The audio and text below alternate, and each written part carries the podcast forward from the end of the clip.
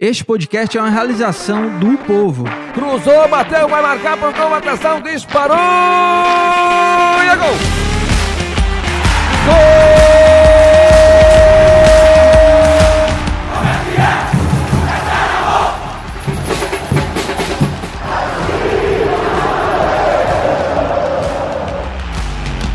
Fala rapaziada, é hora de podcast, o podcast do torcedor cearense.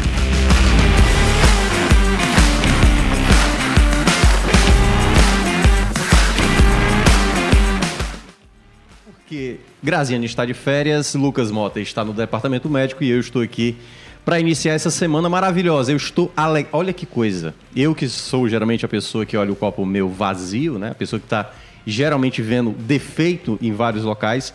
Estou muito alegre porque nesse final de semana, Afonso Ribeiro, que está aqui do meu lado, a gente conseguiu duas vitórias para o futebol cearense. Apesar da Série C só ter sido tragédia, deu 8 a 1 no agregado, né? Você já começou com um copo vazio, então, já, né? Três derrotas. Três derrotas a gente teve pelo na Série A desde a 22 rodada do ano passado. Não tínhamos Ceará e Fortaleza vencendo juntos na mesma rodada em setembro do ano passado. E desde lá pra cá, um vencia, o outro empatava, aquela coisa, mas voltamos a vencer e criamos esperança. E eu tava tão assim na esperança de que realmente os dois vencessem, porque a gente ia receber convidados hoje. É. E convidados assim, já entregando aqui a situação. Eu, sou- eu gosto muito dos dois, muito mesmo assim. E você sabe que eu não sou de elogiar, né? Não, é sou raro, de- é raro, é raro. Então assim, são a- a- uma das pessoas de cada projeto que eu mais curto ver quando tá falando, né? Assim, o que, o que Sim. fala e tudo mais. E, enfim, né? Vamos, vamos. Primeiramente, bom dia, né? Bom dia, Como é que Thiago. você tá? Bom dia a todo mundo. Bom estar aqui de novo, né? No- depois de um fim de semana bom. Todo mundo feliz, né? O pessoal no chat já tá animado também. Então, é, vamos bater esse papo aqui com os nossos convidados, né? Falar sobre futebol cearense, essas vitórias importantes, né? Apesar Isso. da sua promessa estar sob ameaça, né? Thiago? Verdade, cara. Vocês sabem. Mas- Peraí, daqui a pouco eu vou falar com a É, turma. Já- mas- Já, abriu a câmera? Se já abriu a câmera, então já entregou quem tá. Não, ainda. Abriu? Mas- Agora abriu. É, então vamos bater esse papo aqui com o pessoal também falar, né? Convidar o pessoal do chat aí também a mandar mensagem, Sim. participar. Curtir o nosso. Isso, é, compartilhar. curtir, compartilhar, Você que tá chegando agora, ó. Já tá lá no grupo do WhatsApp, você tá no seu trabalho, com fone aqui pra tentar É, disfarçar pro isso, chefe que tá trabalhando. Já passa também pra galera, bota lá em todas as suas redes É, nos sociais. seus grupos aí. Twitter, enfim, onde é. é, faz o sinal de E o fumaça. Lucas Mota, grita tá na janela. chat também, né? Quando ele tá aqui, o Lucas Mota Mas tá a gente vai ignorar, também. a gente sempre Não, ignora o Lucas é. Mota. Mas manda um superchat aí, viu, Lucas Mota? Pra Aliás, ajudar, pra ajudar teve uma discussão boa lá no grupo, né? No, no jogo do Ceará, que eu tava falando sobre Sim, sim, o é. gol do, Você causou polêmica pra variar, né, Eu- Thiago? enfim, daqui a pouco eu vou falar sobre o É. assunto e o Bruno vai, vai dar a opinião dele. Então, opa, já acabei de entregar. Vamos começar aqui, e aí já tá na aberta, né? O Felipe já deu a, a orientação que tá na aberta. Já estamos aqui dois convidados. Eu já entreguei aqui que eu sou muito fã dos dois, mesmo assim, sabe? Não é, não é encheção de pra puxar saco nem nada não. Mas o trabalho que eles fazem é sensacional. Estamos recebendo aqui Bruno Craveiro, que ele, aliás, deixa eu até pro- eu fiz uma piadinha, eu preparei um texto. Olha que Meu coisa. Deus. Thiago Minhoca hoje veio animar. Eu preparei, eu tô muito animado. Tá preparado? Tô muito animado. É, é Impressionante. uma mistura de animado com nervosismo. Eu acho que a sua ausência de, os- Lucas Mota aqui... Mas É, você tá brilhando, ânimo, tá brilhando, tá? Deu outro Ó, ânimo. Primeiramente, eu vou começar com ela, representando o lado tricolor, ela que usa o melhor shampoo para cabelo, não sei qual é a marca, ela que fez um book para capa do jornal O Povo, antes do clássico do ano passado, em que o time tomou de É 4 a verdade, é 0 verdade. Ela que é grande admiradora de Léo Fontinelli, ela, eu acho, é muito parecida com a Arya Stark do Game of Thrones, carisma, simpatia, sagacidade, e conhecida como a CEO do Glória e Tradição, é a Thaís Lemos, e bate palma aí. Aê! Obrigada. Thiago Minhoca preparou uma introdução tipo Marília Introdução. Gabriela aqui. Gostei. É porque a gente não tem convidados, assim, né, Gostei. geralmente. E aqui do lado esquerdo, né, do lado esquerdo aqui do, do ringue, representando aqui o lado alvinegro, ele é youtuber, streamer, influencer, tudo é a mesma coisa. Apresentador, fala de cinema, de série, de música, é narrador, com destaque da partida no começo do ano. Jogo treino entre Ceará e Floresta, grande jogo que poucos narradores conseguiram é, fazer nessa partida. O Mo Afiado se veste muito bem, como no dia lá da Rádio Assembleia, tava com a camisa para dentro, tal qual o Messias.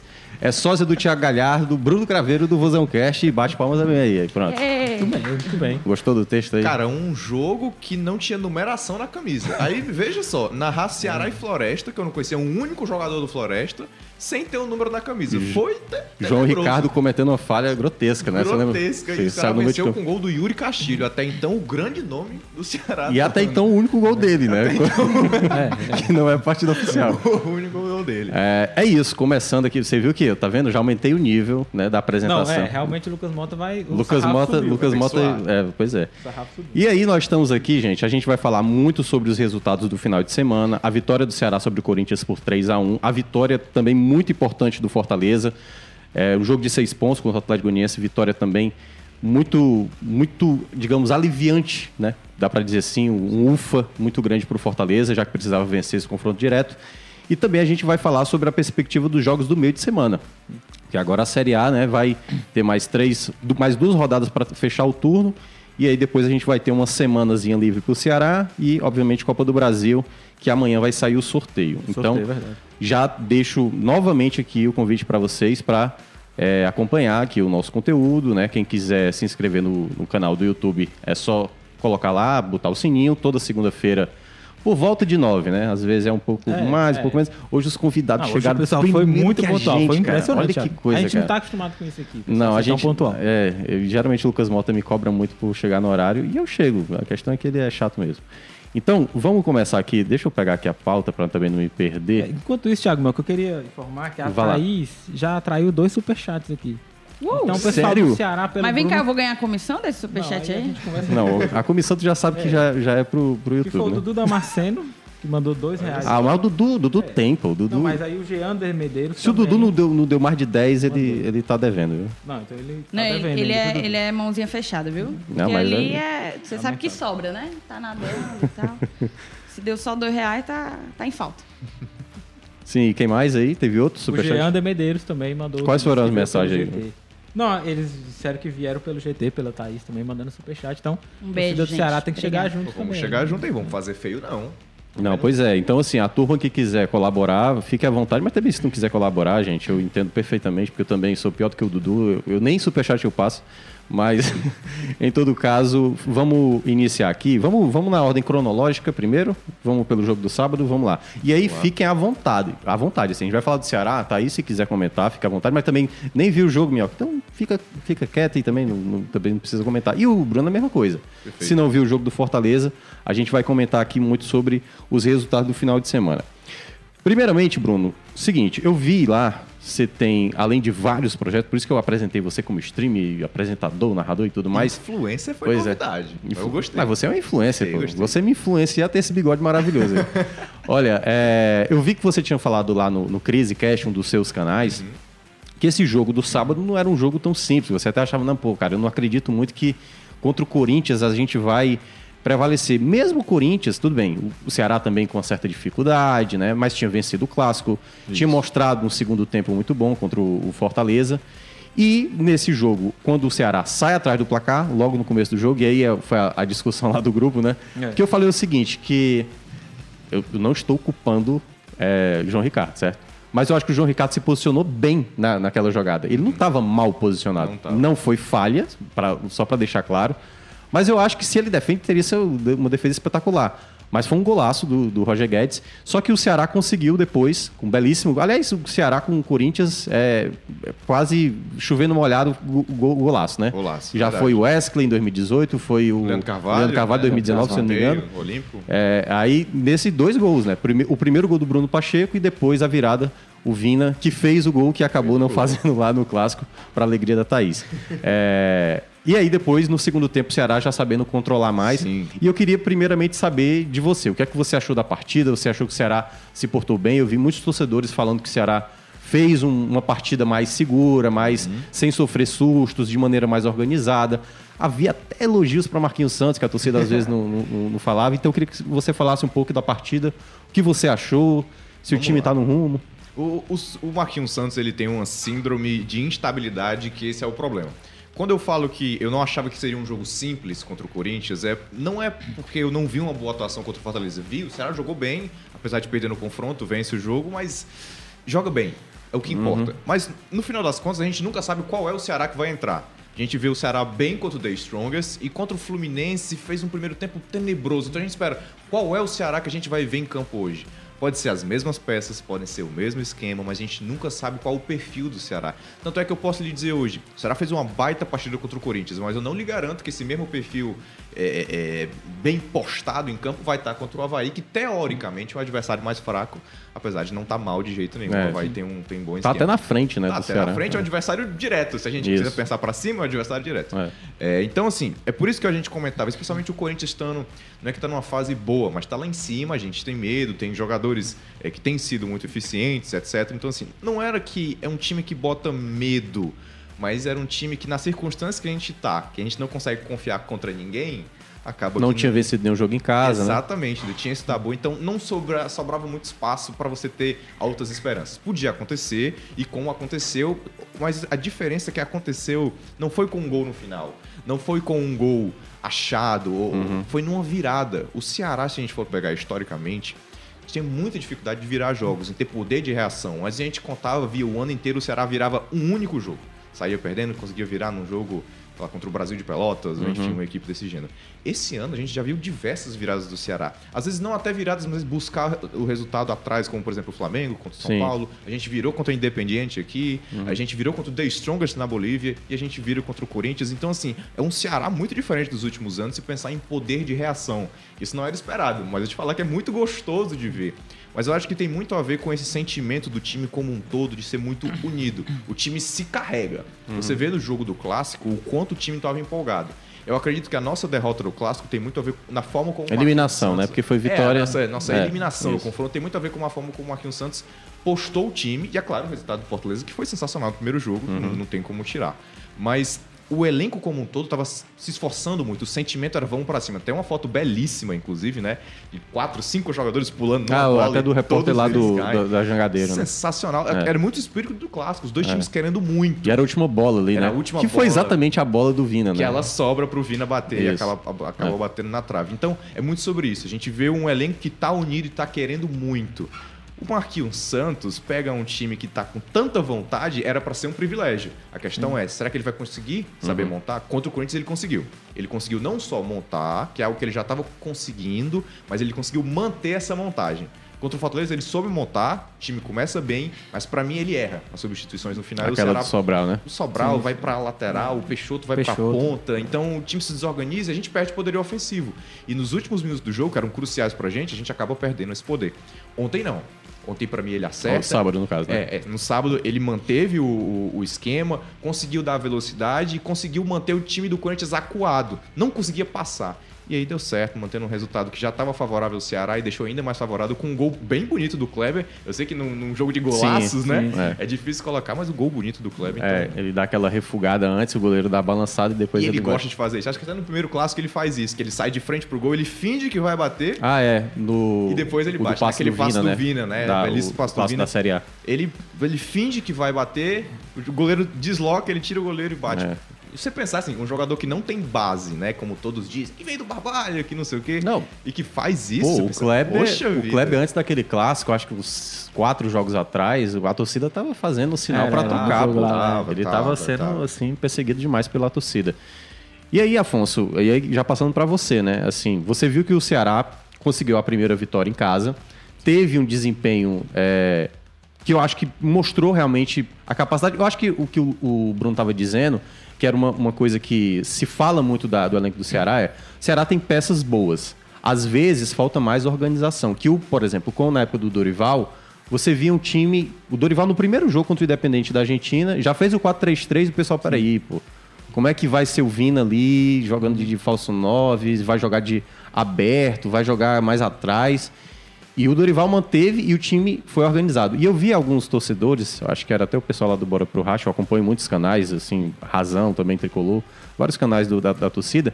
E eu vi uma, uma fala, acho que foi do Klaus, é, o Klaus tinha mencionado, é, parece que falta um rumo, cara, às vezes, pro Marquinhos, assim, sabe? Uma ideia de jogo pro time direcionar. Porque até mesmo na época do Dorival, quando tinha essa dúvida, assim, será que o Ceará tá indo pelo caminho certo nesse 4-3-3? É, ele manteve, ele manteve, manteve. No começo tinha ali umas patinadas, até o time conseguir ser mais sólido sim, como se time, ajustar, mais, né? é, mais consistente.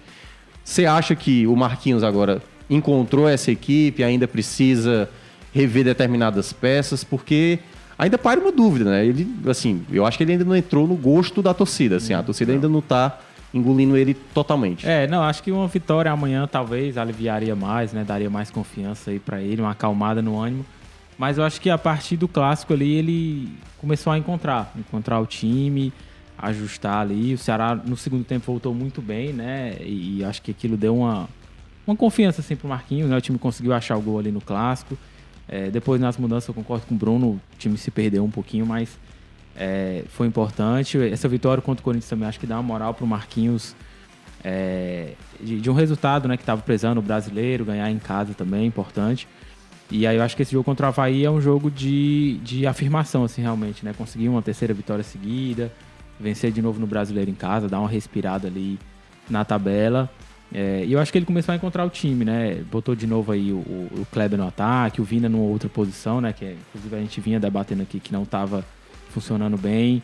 É, o meio campo e pelo que o Ceará tem falado, acho que não vai contratar muito, né? Pelo que o Robson falou, então acho que o Vasquez é o candidato aí, talvez, que ele vá mexer no time, né? Não sei como que o Rigonato chega. É, mas acho que o Marquinhos já encontrou aí mais ou menos sim a base do time, né? O que, que ele pode é, usar de escalação, né? De time ideal, mais ou menos, do que ele pensa. É, e aí é dar sequência também, né? O, o Dorival, ele vinha fazendo um bom trabalho, acho que ele conseguiu ajustar o time, né? Deixar mais sólido. Eu acho que o Marquinhos tem esse desafio também. Ele chegou com, com essa questão de ah, só manter o trabalho, né? Claro que cada treinador tem seu estilo, tem sua metodologia. O Marquinhos, é, eu, eu, acho que ele, muito rápido, ele mexeu já em situações do time assim, saída de bola, marcação e tal. E eu acho que isso gerou uma dificuldade no começo pro Ceará. Mas agora acho que ele conseguiu sim ajustar, né? Claro que esse jogo contra o Havaí, por ser um jogo, né, um adversário mais acessível dentro de casa, gera uma, uma cobrança de ah, tem que ganhar e tal. Se não ganhar, já cria de novo aquela situação, mas acho Sim. que é um jogo para afirmação realmente. É, e aí depois o Palmeiras é um adversário mais difícil, mas acho que esse jogo contra o Havaí é, é um jogo pra gente e- ele comprovar realmente, né, que achou esse time, que a coisa tá andando bem. E, e eu acho que ele encontrou, sim, realmente um caminho aí, um time ideal, uma, Uma base, né? É, uma base. E aí agora o desafio é de conseguir manter isso realmente, né? É, o Vina voltou a jogar muito bem, né? A ser decisivo. Acho que ele tem esse desafio de resgatar o, o Mendonça também. É, o Castilho é um cara que o Dorival já vinha recuperando, tem entrado bem também. Então acho que internamente mesmo no grupo ele tem conseguido ter reforços importantes. E aí agora o desafio é, é dar sequência a isso.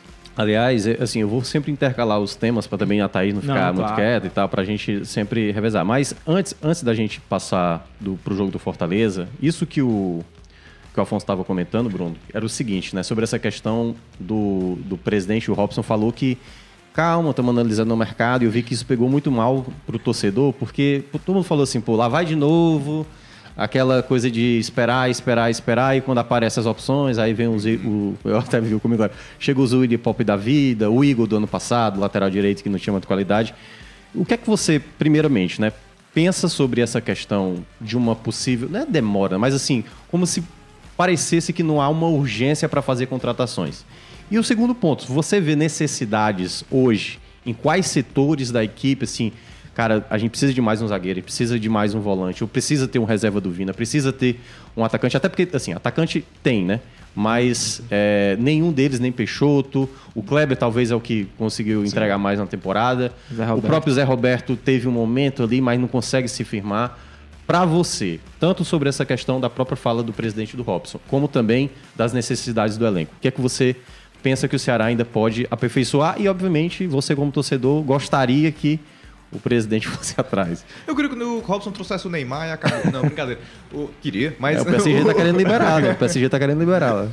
Não, mas é o seguinte, é, essa resposta da torcida, a, a- essa confissão do Robson que está procurando, está analisando o mercado, ela sempre vai ser negativa, porque o Robson, hoje a figura do Robson é muito negativa por, enfim, tudo que tem acontecido, pela forma como o time tem se portado, pelos discursos. pelo conservadorismo que ele tem lá dentro muitas vezes. Até nós de mídia independente, o Fortaleza tem um, um aspecto bem diferente nesse sentido. E, e, acaba que vocês têm muito mais acesso ao time do que nós, mídia independente do Ceará, temos acesso ao nosso time. De Então, maneira mais fechada, né? é, é muito complicado. Então, assim, a, a figura do Robson em si gera uma insatisfação. E Tornou-se quase natural. Entendeu?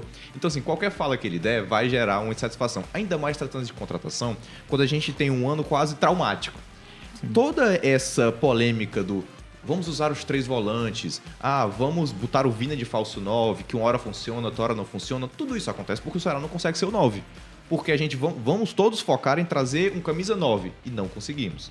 O 9 que a gente trouxe foi o Peixoto, que parecia sim um bom nome, parecia uma boa ideia, E mas o ele 9 não que funcionou. queria foi pro Fortaleza. E o 9 que queria foi pro Fortaleza e gera toda essa polêmica e gera toda Pela essa própria tristeza. exposição do próprio presidente, né? De Exatamente. colocar a situação como se estivesse próxima e aí, basicamente, o... Exatamente. Aí entra na, naquela discussão do pirulito, que você até. É, deu- que geralmente o Isso. torcedor fala muito, né? Isso, e assim, teve a questão antes do, do próprio Gilberto, que os dois times foram Sim, atrás Gilberto. e vai fechar, e vai fechar. É. E todo mundo bebendo no ano novo e olhando, vai fechar? Vai, vai, anu- vai anunciar. né? Chegaram a cravar o Gilberto no Chegaram Ceará, a né? cravar, chegaram Eu de certeza. eu lembro do Douglas do... do- Teve do- o Pablo também, né? O Pablo. O Pablo, Pablo, é, o Thiago que Nunes o Pablo queria porque queria o Pablo, Eu, eu lembrei do, do Douglas lá do, do Bora pro Racha, que ele ficou, tipo, dia 24, cara, lá no véspera de Natal, atualizando. Eu falei, poxa, cara, vida de torcedor não é fácil não, viu, É cara? duro demais, cara. E com live ainda, né? O E cara com ali live esperando. né? ainda, e a gente, pô, mas en- entende que gera, já, falar em contratação, o torcedor já fica assim, ó. Vamos ter muito cuidado aqui, porque ou a gente vai virar uma nova novela, tudo vira uma novela no Ceará, o Galhardo foi outra novela agora que virou, Uhum. é, ou então vem um jogador que a gente não entende o perfil. Por que, que o Dentinho está no Ceará? Não tô nem criticando a pessoa do Dentinho, o Sim, jogador sim. Dentinho, que acho que isso é um outro aspecto. Profissionalmente, você tá falando. Mas por que, que o Dentinho foi ao Ceará? Uhum. Um jogador que estava fora do mercado, que está fora de forma, não estava pronto, não atendia as exigências do Ceará. Por que, que ele está aqui? Então, o- é claro que o torcedor sempre vai ficar muito nervoso em relação a isso, porque já há esse trauma. A gente não confia no que o presidente vai fazer. E até pensando nos últimos, nas últimas contratações, o Castilho, para mim, é uma boa contratação, o Zé Roberto, para mim, é uma boa contratação, mas nenhum deles, de fato, é, entrou assim, nossa, olha que como funcionou, como foi perfeita essa contratação. Nenhum até agora. O próprio Medoza, quando veio, não teve É, isso. Ele vai ter ano. agora. É, é, o primeiro Ele ano ter foi bem, agora, é. depois de se adaptar ao clube. Até entende? porque também ele teve uma pré-temporada, né? Quando ele veio da outra vez, ele já entrou com a temporada rolando. Claro que ainda estava no começo, ele chegou na Copa do Nordeste do ano Mas passado. aí teve a confusão lá, a suspensão e tal. Foi. Ah, foi bem é, conturbado. É. Teve isso. Teve a questão do Ione Gonzalez ali também, que, que, enfim não funciona. Então tem todo um. Já, já tem todo um pretexto ali pra torcida do Ceará ficar bem nervosa com isso. Essas duas contratações, pra mim, o Vasquez ela é bem acertada, pelo menos parece ser bem acertada. É um jogador de ponta e o Ceará precisa de um ponta. Uhum. Não porque os pontos que a gente tem não sejam de qualidade. O Lima, o próprio Eric, O agora Eric, se né, machucou, tá vai machucado. voltar aí, Deus quiser, daqui a um tempo. O Medoza. Mas a gente precisa ter esse ponta para um segundo tempo quando cansar. Cara, a, a lesão do Medoza, a gente viu o Medoza jogando em alto nível, em alta velocidade, 90 minutos todo jogo. Uhum. Final de semana, meio, final de semana, meio. Uma hora isso ia acontecer. Não tem como a gente estar expondo o jogador. E no dia como ontem, como sábado, que o Medoza não teve tão bem, um dos piores do jogo, infelizmente. A gente espera que seja só um dia né, a mais. Mas falta o cara. Então vamos substituir por esse cara. Não, aí vai insistindo no Medoza e o Ceará perdendo a oportunidade, porque ele não estava no bom dia. Acontece. Então, eu acho que hoje o Ceará tem sim perfil de contratação, especialmente para alguns reservas. Eu acho que o time do Ceará como um todo funciona bem. A gente não pode se iludir pelos grandes jogos que o Ceará faz na Sul-Americana e pensar que o elenco tá perfeito. Não tá. Ele tá bem, tem boas peças e o time titular como um todo funciona. Mas se o Vina se machuca, não tem que colocar. Inclusive, eu acho até curioso. A primeira vez que o. não é nem a primeira, mas ah, o Marquinhos faz o Vina centralizado foi sem o Vina. Foi no jogo contra o Internacional e ele centraliza o Yuri Castilho pra fingir ser o Vina. E até funciona. O Ceará faz até um jogo decente, na minha opinião. Depois se perde um pouco, o Internacional muita cera, enfim, etc. Mas ele testa aquilo, ele testa essa formação. Mas não tinha quem colocar. E aí vai colocar o Wesley, que tá de saída, não vai funcionar. Então, se o Vina hoje não pode jogar uma partida, o Ceará, como um todo, tem que mudar.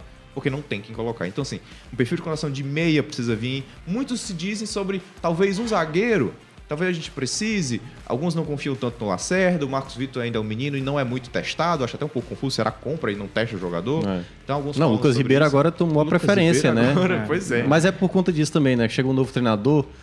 Eu costumo falar isso para qualquer equipe, entendeu? Chega um novo treinador, na cabeça dele, É, não, agora eu vou olhar aqui, o outro que tava aqui não tava Isso, olhando direito. é. E aí, Isso. E determinadas peças que a gente sabe que não tá dando certo, Nem, nem olha. né? acaba voltando a ter preferência de novo, Exatamente. entendeu? Puxa, vai perder tempo de novo com um cara que a gente já novo. sabe que não dá certo. É porque o cara sempre tem a experiência que vai recuperar o jogo. É, pois é, Isso, né? E aí eu acho que é um problema às vezes isso. Mas pode concluir. Não, e, esse, e recuperar jogador até aconteceu. Porque o Kleber foi recuperado pelo Sim. Dorival. Sim. O Castilho começou a ser recuperado e agora tá bem. A gente Sim. gosta Sim, quando sim, o Castilho sim, entra. É. O Zé Roberto tá Já nesse tá processo eficiente. também. Então, funciona. Até funciona. Mas pra alguns a gente não quer nem saber. É. Lucas Ribeiro, Lucas Ribeiro, Wesley, né? esses dois em específico, até pelo histórico, no mínimo criminal, que É. acompanha esses dois jogadores, a, a torcida já não tem mais nenhum interesse. Eu acho que o principal jogador que a gente precisa hoje é um meia pra poder ao menos substituir a Alvina.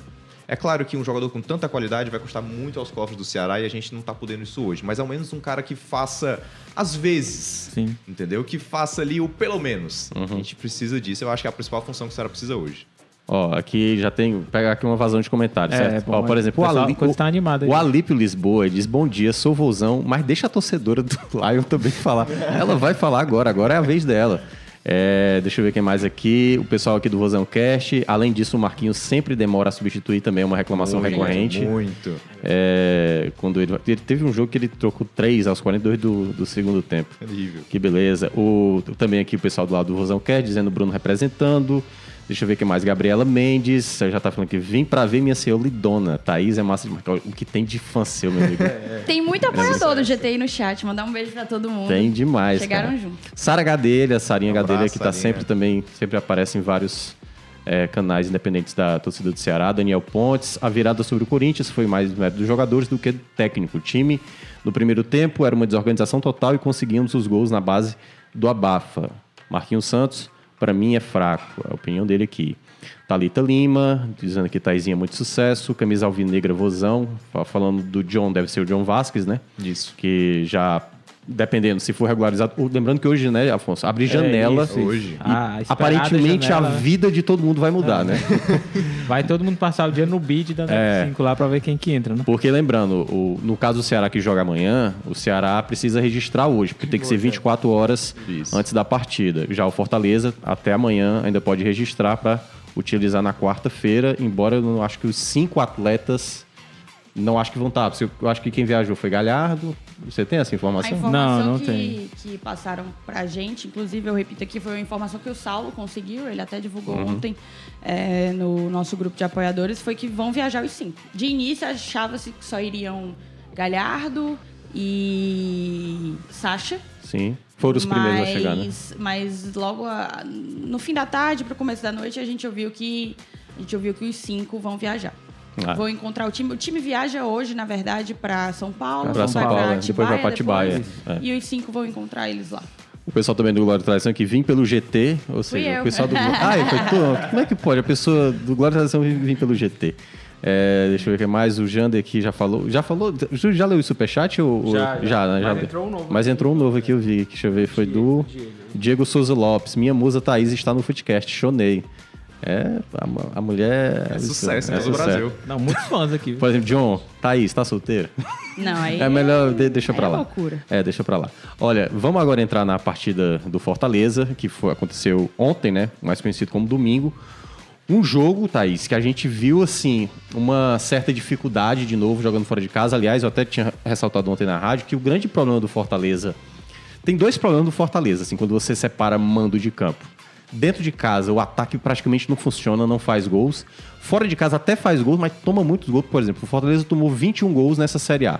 Desses 21, 15 foi jogando como visitante. Tomou 3 do Havaí, 3 do, do Atlético Mineiro. Tinha tomado gol em todas as partidas. E agora, pela primeira vez, não foi vazado. Fernando Miguel, aliás, fez uma defesa espetacular, que seria Ali um golaço do do Wellington, Wellington Não, Rato. Wellington Rato, O Wellington Rato deu um chapéu e seria um golaço. E o Fernando Miguel foi fundamental para De início a gente achava que tinha ido na trave, mas o é, eu também tinha achado que... que o toque ali foi toque suficiente para evitar, né? E o primeiro tempo, né? Um primeiro tempo com muita dificuldade, o Fortaleza até é, sem a, a- as- já com a saída do Pikachu colocou o Crispim ali naquela função, embora ontem eu até fiz uma live com o Luca lá pro Vítera e ele realmente ressaltou um detalhe que eu, eu tinha reparado no jogo, mas eu não tinha não tinha falado assim. Deu para ver às vezes até mesmo o Sebadios quase como lateral Como às vezes lateral, mesmo. É, ele ficava como lateral e o Crispim às vezes centralizava, até ficava como ponta. E eu queria saber. Era algo que acontecia, inclusive, quando o Pikachu ainda Isso, aqui. isso. Mas é porque o Pikachu ele sabia fazer melhor essa coisa de Sim. voltar e de apoiar, né? Eu queria saber de você, a partida de ontem, como você analisa, até porque em outros jogos Fortaleza até talvez tenha apresentado melhor futebol, mas sem o resultado, e ontem, mesmo tendo alguns problemas de passes errados, mas a impressão que eu tive é que o time foi um pouco mais consistente defensivamente, não sofreu, tanto- apesar de ter tido algumas chances do Atlético Goianiense, mas deu para ver um time um pouco mais organizado. O que é que você, que é que você tirou da partida de ontem, de uma vitória que era assim, ah, nossa senhora, é fundamental. Fundamental. Então, eu costumo dizer que o Fortaleza tem dois problemas. Que é no início e no fim da formação. Ele tem uma defesa que já foi muito sólida, mas esse ano tem demonstrado sinais de, de, de deficiência em aspectos que outrora não tinha. E tem um, ata- um ataque que foi fundamental em 2021 para que a gente conseguisse a campanha histórica de G4, mas esse ano tem sido infrutífero. Né? E a gente teve o reforço de três atacantes, Moisés, Romero e Kaiser, E Kaiser. haviam chegado para contribuir com, com o setor ofensivo do Fortaleza. Acabou que o Kaiser se demonstrou uma contratação extremamente equivocada, né? Pelo perfil, muito mais pelo perfil extracampo do que necessariamente pelo futebol. Acho que enquanto reserva ele conseguia, conseguia agregar é, como um- um- uma opção ao banco, Uma né? Algo que o Fortaleza qualidade. não tem É. nesse momento, antes da abertura da janela. Mas o que é que eu acho que tem sido fundamental? Vou primeiro citar o Ceballos. O Ceballos é um cara novo, né? Foi encontrado ali pelo CIFEC do Fortaleza, o, setor de análise de desempenho, na segunda divisão da Colômbia, salvo engano. Então, ele ainda tem alguns problemas e, para mim, foi muito mal no clássico. Nesse clássico, nesse segundo clássico, na última quarta-feira, ele demonstrou muita fragilidade, muita fragilidade mesmo. Penou um pouco ali com o Mendonça. E olha que eu nem acho que foi um bom jogo do Mendonça. não. Mas deu trabalho ao Ceballos e ele não conseguiu é, se situar muito. Então, ele, ele enquanto jogador em, em amadurecimento, ainda vai, ainda vai E ontem ele deu um cara susto grande, né? Ontem ele Deu. foi tentar ali proteger, perdeu uma bola e quase. Na área, praticamente, Isso, e aí a cabeçada do, do, do rato foi pra fora, né? Pois é. Então, é muito complicado a gente depender dele. Não ter um cara mais seguro, mais experiente, que possa ajudar a evolução, a esse processo de evolução dele, para que ele não seja é, precipitado, digamos assim. E por que, que a gente não tem? A gente não tem porque o Tinga teve uma lesão séria, na verdade, vem sofrendo com lesões desde o início do ano. E o Landassori, que chegou junto aos Ceballos, não conseguiu se firmar, não conseguiu fazer bons jogos. Então acaba que a gente está um pouco nas mãos do Ceballos mesmo. Até pela polivalência dele. Ele é um cara que consegue jogar nas três posições Nas da três zaga. posições de zaga. Né? Apesar de ter se vem, apesar de que vem sendo mais utilizado ali pela direita. Então, em- nas duas pontas, a necessidade de recorrer ao Ceballos todos os jogos praticamente e o Tite que tem sido irregular é, esse ano foi É. fundamental em 2021, mas tem sido irregular esse ano. Tem jogos que joga muito bem, tem jogos que joga muito mal. Isso faz com que a gente sinta um pouco. Um outro fator que, que torna, que dá, né, evidencia a fragilidade da defesa é o gol. Não tem como a gente fugir desse tópico. O Fortaleza vem vivendo um drama praticamente é, na posição por conta É, tanto começou com o Fernando 2021 desde 2021, Sim, né? Uma coisa sim. instável. Para mim é um dos maiores erros do Voivoda foi a gestão da posição desde o início, desde que ele chegou. Mas esse ano especialmente a gente tem tido o teste, né? Primeiro o Fernando Miguel chegou para ser titular e de fato conseguiu essa vaga. Mas falhou no primeiro No clássico primeiro do clássico, ano. É, salvo engano, foi um a um, né? Foi. É, e o gol do Ceará foi uma falha grotesca É, do, do Fernando Miguel. E a gente sabe que quando envolve clássico, as coisas são potencializadas. Sim. Coisas que podem ser normalizadas, que são normais, triviais, do dia a dia do futebol, porque o futebol é, tem o imponderável, acabam se tornando, tipo assim, intensificadas no coração do torcedor, né? Então aquela falha não foi uma mera falha. Foi uma falha que entregou um gol ao Ceará e impediu uma vitória do Fortaleza. Isso fez com que o processo de fritura do Fernando Miguel, ele se... Ele fosse muito acelerado. rápido, né? Entendeu? Foi, foi, foi muito rápido. E eu até faço uma meia-culpa aqui, porque eu fui uma das pessoas que, que falei, pelo amor de Deus, testa outra pessoa. Não no dia do clássico, Mas na sequência em que ele também não conseguiu fazer bons jogos, É, eu- pra mim fez um jogo ruim contra o Eu, Náutico. eu lembro, eu lembro que, na verdade, tinha muito uma, uma crítica em cima do Fernando Miguel no começo, porque assim, toda bola que ia no gol, o Fernando Miguel não pegava. E não era nem bola. Não, não foi aquele cruzamento do Medoça no, no, no clássico, né? Tenebroso. Na verdade, era assim, eram bolas que, se você olhasse no- em gerais, assim, não, um outro goleiro também teria tomado. Só que a pressão era tão grande em cima dele que, tipo assim, ó, lá vai, não faz um milagre. Isso é Como se Pronto, fazia exato. um milagre. Esperava-se o milagre É. dele desde a falha, né? Perdão. Sim. Desde a falha esperava-se o milagre dele e ele não entregava esse milagre. Uhum. Aí entrou o Boeck. é, também não foi bem, não conseguiu, não conseguiu Não foi o uma Max, não, logo na sequência. sequência? Eu não, eu não vou ter certeza agora. Pode ser que tenha sido. Eu acho que foi Eu- o Max. foi o Max. Foi o Max? Foi o Max? Foi o Max. É, é tão confuso, né? O A foi no jogo contra o cada um. Vitória lá em Salvador. Daí, é, foi o Max que ganhou uma sequência, Sim. o goleiro da base, tá há 15 anos no Fortaleza. A gente pedia muito para que ele tivesse uma oportunidade, porque afinal a gente não sabia né, o que é que ele poderia entregar. Ele teve uma sequência, fez bons jogos, fez jogos ruins também, teve falhas cruciais na Série A, e isso fez com que ele perdesse a posição para o Boeck. E a gente não entendeu muito assim, né? Porque o Boeck, na minha opinião, e isso gera um, bastante conflito, porque enquanto ídolo, e ele é de Sim. fato ídolo do clube, ele tem muitos fãs, né? É, Uma liderança também, né? liderança Dentro do elenco. e a galera se conhece a história. né? Exatamente. Ele, ele é identificado com o clube e, Uhum. portanto, identifica torcedores, né? Mas aí vem a análise técnica. Exato. Como goleiro, né? Que é o pessoal. Ele é um cara que, pra mim, o ciclo dele já deveria ter sido encerrado no Fortaleza, até pra preservar a- o posto de ídolo que ele ocupa, entendeu? É muito complicado você ter um ídolo que fez o que o Boeck fez no Fortaleza, tirou a gente do inferno da Série C, foi campeão brasileiro é, sendo o goleiro titular, tendo que passar por situações que talvez ele não devesse mais passar. É, a renovação dele, pra mim, foi equivocada. Mas aí ele ganhou uma sequência, fez bons jogos e fez jogos ruins, muito ruins. Pra mim, o Boeck tem alguns problemas de saída de bola, saída em bola aérea defensiva, é bem complicada, a reposição dele é, não me agrada. E aí começou-se a pedir, Fernando Miguel, Fernando Miguel, testa de novo, dá uma oportunidade. O cara foi minado muito rápido e tal. Ganhou a oportunidade o Fernando Miguel. E tem sido uma sequência boa, tá? Nesses últimos três jogos, acho que o Fortaleza só levou um gol. Nos três jogos, nos três últimos jogos do Boeck, levou coisa de cinco, seis gols. Uma coisa Sim. assim é, é uma discrepância muito grande. A gente espera que ele tenha uma sequência. Pra mim, eu até falei isso no Glória e Tradição. Independentemente de, por exemplo, contra o Bragantino, o Fernando Miguel falhar, tem que dar sequência pra ele. Tem que dar confiança. Acho que o, o Voivoda não consegue dar essa confiança pro goleiro. E aí eu encerro a parte defensiva pra falar do ataque. O Fortaleza tinha o Pikachu como sua grande estrela Sim. no setor ofensivo, né? Logo um lateral direito. Tudo bem que ele é um lateral direito muito agudo, mas era complicado você ter depender, né? Um- Uma Pikachu dependência. Era bem complicado mesmo. Tipo o o Ash. Moisés chegou O Ash tinha isso também. Com o Pikachu. Perfeito, exatamente. Só, só o Pikachu resolvia.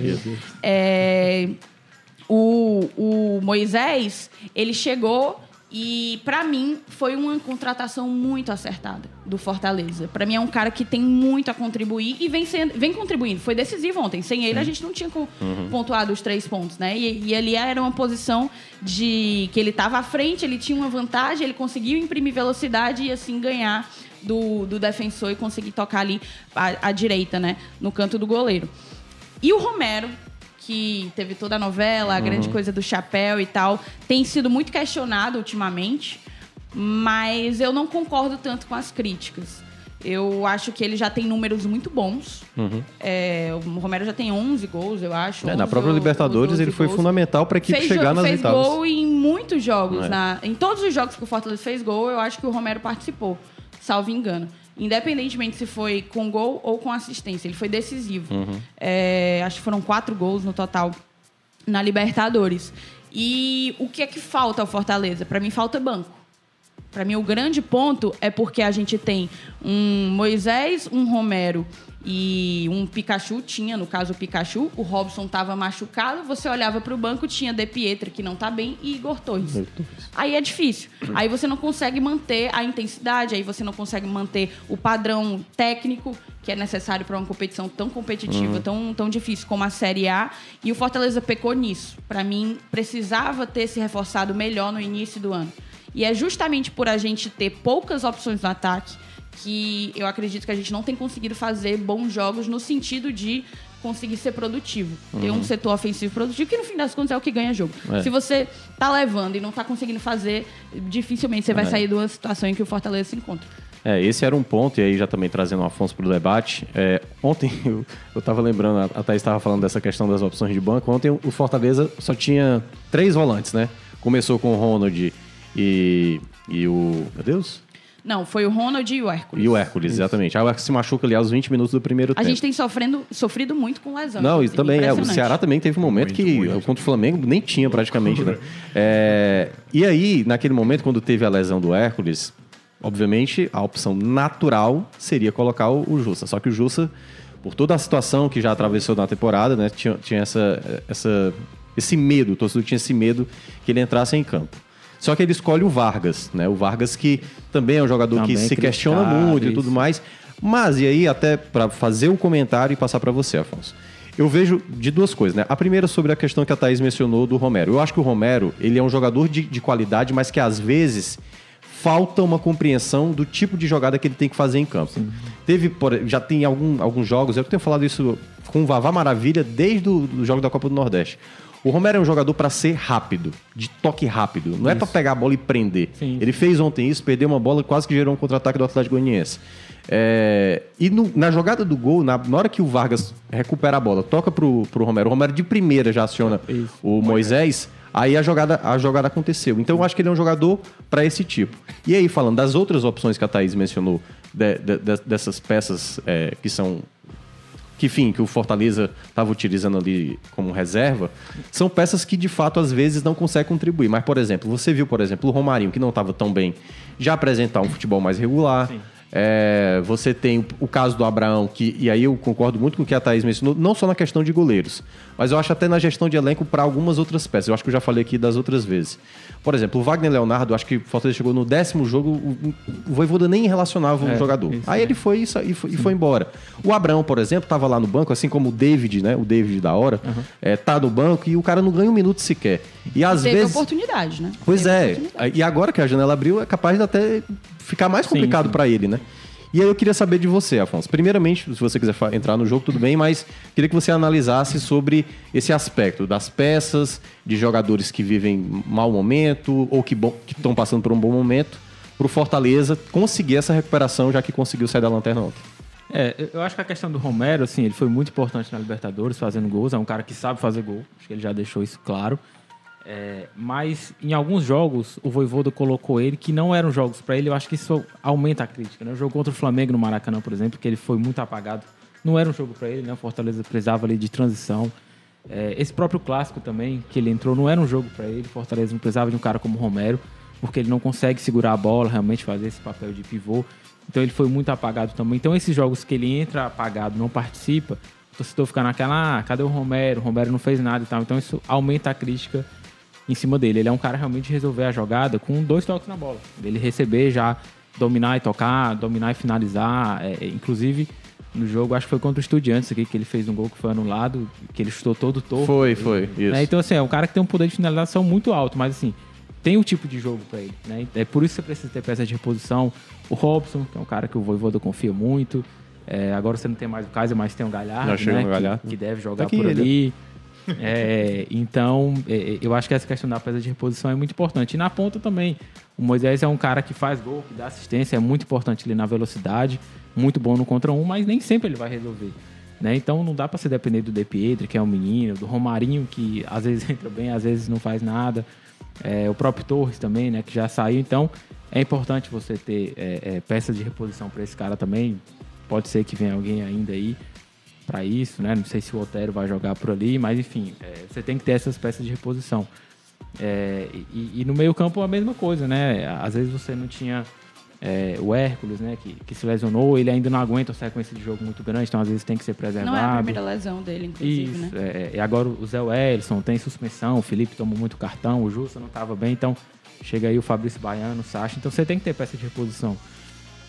É, o próprio Vargas, né, que é um cara que vinha sendo muito criticado, mas tem tipo de jogo pra ele também, né? Que você precisa. Eu, a- eu até já brinquei aqui. Se o Vargas não tivesse uma bola dentro de campo, o Vargas era um jogador Não, fundamental é- no Fortaleza. A é- questão é porque é. tem bola.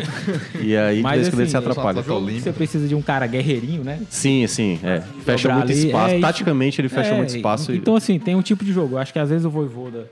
Tanto que o gol sai, né? Com a recuperação de bola Exato, dele, né? é. É. Por você não ter peça de reposição, o Voivoda às vezes precisou acionar caras como o Jussa, como o Vargas, como o De Pietro, enfim, e o próprio Romero, às vezes no decorrer dos jogos. E aí você acaba queimando o cara. Às vezes o cara entra mal, falha, o Jussa deu azar de fazer gol contra, enfim. Dois. É, é, é, contra o Corinthians também, é verdade. Então, é, é, eu acho que passou muito por isso. Agora com peças de reposição, é, peças de qualidade, né? O Galhardo é um cara de qualidade. É, Otero, né? é, o, o Otero acho que é um. É, porque o Otero é uma interrogação, É, mas é. Ele, ele, assim, todo mundo sabe da qualidade que Sim, ele tem. sim, Se é, vai é. entregar ou não, a gente vai É, ter que esperar. O Brites, né, que é um cara é, de confiança do Voivoda também. Então, eu acho que são caras que chegam realmente para brigar pela posição de titular, né, principalmente o Brites e o Galhardo. E aí que, que com peças de reposição, caras que o Voivoda de repente pode recuperar aí no elenco, é, ele pode né, encorpar mais o time e aí, de acordo com o jogo, com o Uhum. adversário, com a estratégia, ele usar melhor essas peças. É, perfeito. E aí, pra gente ainda fechar essa partezinha do Fortaleza, né? é, aliás, eu lembrei de um comentário ontem do Miguel que foi maravilhoso na rádio, que ele falou o seguinte: vai, é, sai Lucas Lima e entra Jussa, né? E eu até falei assim. Nunca que eu acharia que isso seria uma lógica de tirar o Lucas Lima pra colocar o Jussa. Mas taticamente eu acho que o Voivoda leu bem aquele momento. O, o- o o- o Lucas Lima já não tava dando tanto combate, estava mais lento e tudo mais. Acho que ele, ele, ele acertou. Mas o comentário do Miguel foi o melhor, que é assim, só não deixa o Justo entrar na área, pelo amor de Deus, ele falou. Porque pode ser um gol É, contra. é. Eu nunca vi um gol contra de fora da... Quer dizer, teve, né? O gol do Juninho Valora, lembra? Contra o, Teve, o Atlético Mineiro. né? É, espetacular. Golaço. Não, golaço, golaço. Maravilhoso, né? Agora, é qualquer um. Minhoca, até por fazer um comentário, você até vai concordar, Hum. mas o Fortaleza tem uma onda de má sorte às vezes, que é tenebrosa. É relação ao goleiro. Você pensar, o Fernando Miguel não era uma contratação ruim. Uhum. Não era. Fez uma boa Série A pelo A Atlético melhor, a melhor temporada da, da vida dele. Da vida fez dele. Atlético. Então você jamais vai esperar que ó, nós estamos com deficiência de goleiro, vamos trazer um goleiro da Série A que tem um valor legal, a gente vai trazer e ele vai ser tenebroso. É é uma onda de má sorte. E aí tinha o Felipe Alves, que era referência, e aí, por problema- problem- problemas internos, Internos, né, você sabe muito melhor do que eu, ele acaba saindo. O Boeck, que é o ídolo, acaba não se recuperando, acaba não tendo é, a mesma bola que um dia já teve. Uhum. Então, assim, é uma onda de decepções que eu acho até difícil um pouco culpar a diretoria ou culpar a- a- a setor de análise, porque fazia sentido. Mas no campo não rendeu. Uhum. Não, é. É por isso que eu falo às vezes que às vezes falta um pouco mais de gestão, porque eu acho que esse é o ponto, às vezes. O Voivoda, não tô nem questionando, o Voivoda talvez seja o técnico do Fortaleza da história recente com os maiores ganhos esportivos, assim. O Com que ele certeza, fez, sim, assim, é, é surreal, né? Quarto lugar de uma Série A de E se pontos corridos. agigantou no momento em É. que ele decidiu permanecer mesmo diante das É. condições que o Fortaleza Mas eu vejo, assim, às vezes a gestão de elenco de tipo. Sim. Não saber, como o Afonso fal- falou assim, ver o que o jogo tá pedindo. Colocar o Romero para um jogo que você não vai ter transição rápida, Sim, sim. entendeu? O Romero é, não vai acho oferecer que isso. falta ao Voivoda é, escutar melhor o campo. Ele é, É. um técnico que ele consegue montar bem uma equipe. Vou dar o exemplo da vez em que ele espelhou o meio-campo do Fortaleza tal qual o do Ceará, foi o nosso Foi. resultado do primeiro jogo da O Copa 2 a do 0. Brasil, e a gente conseguiu ali anular aquele esquema de três volantes que o Ceará estava utilizando. Foi uma ótima leitura pré-jogo. Durante o jogo, ele tende a demorar nas decisões, né? A tomar decisões, a mudar o jogo. Às vezes o Fortaleza, por exemplo, vou dar agora o exemplo do, do, do primeiro jogo do primeiro turno contra o Ceará. O Felipe foi expulso. Nos primeiros Foi. minutos, assim, os primeiros 15 minutos, o Felipe foi expulso. Ele não mudou, né? Ele não mudou.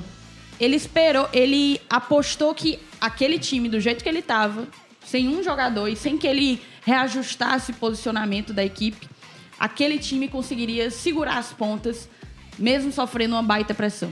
A partir do momento que o Felipe foi expulso, Fortaleza ficou ali levando pressão, levando pressão, e eu acho até que resistiu muito. acho que mesmo. resistiu muito.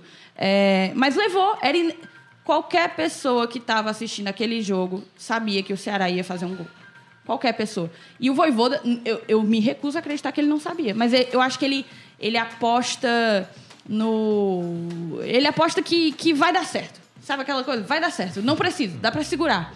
E isso faz com que a torcida perca um pouco de paciência. Pra mim é o problema dele.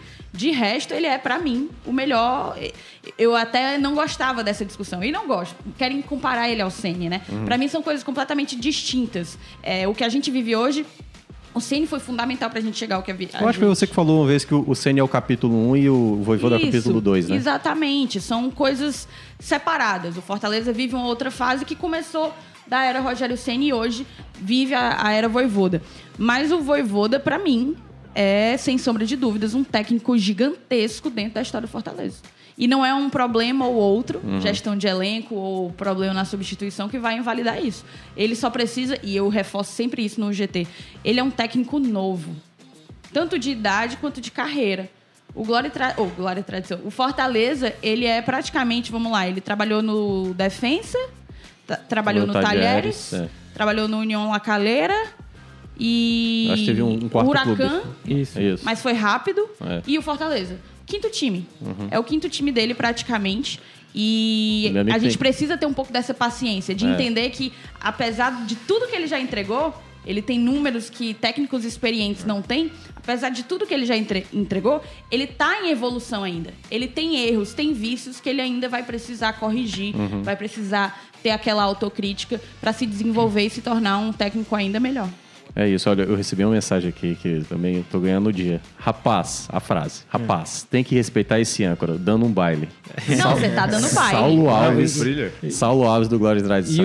o, e o Lucas Mota mandou que, rapaz, hoje o Thiago Melco tá super animado, viu? Ele me mandou aqui também. Inclusive, Tá todo você já mundo tá impressionado. assim, já tá apto a, a ser o âncora de algum programa do Glória e Tradição. Mas o Renato não tá gostando muito de trabalhar. Não, o Márcio Daí a Renato é gente pode global chamar agora, Você, né? A gente pode chamar você pra. Aliás, eu acho que ele era a primeira lá. opção, viu, antes de você. Se eu vou logo Ele entregar foi, aqui. ele foi. Pois é. Ele me falou. Pois é. Mas foi Lucas Mota, viu? Se dependesse de mim, era você. Ó, é, vamos, vamos entrar em assuntos específicos. Eu vou voltar de novo aqui pro Bruno Vamos lá. pra gente falar sobre o cara que cresceu demais, né? Depois que assumiu ali aquela função. Você até entrou um pouco ne- nesse detalhe na questão do Vina.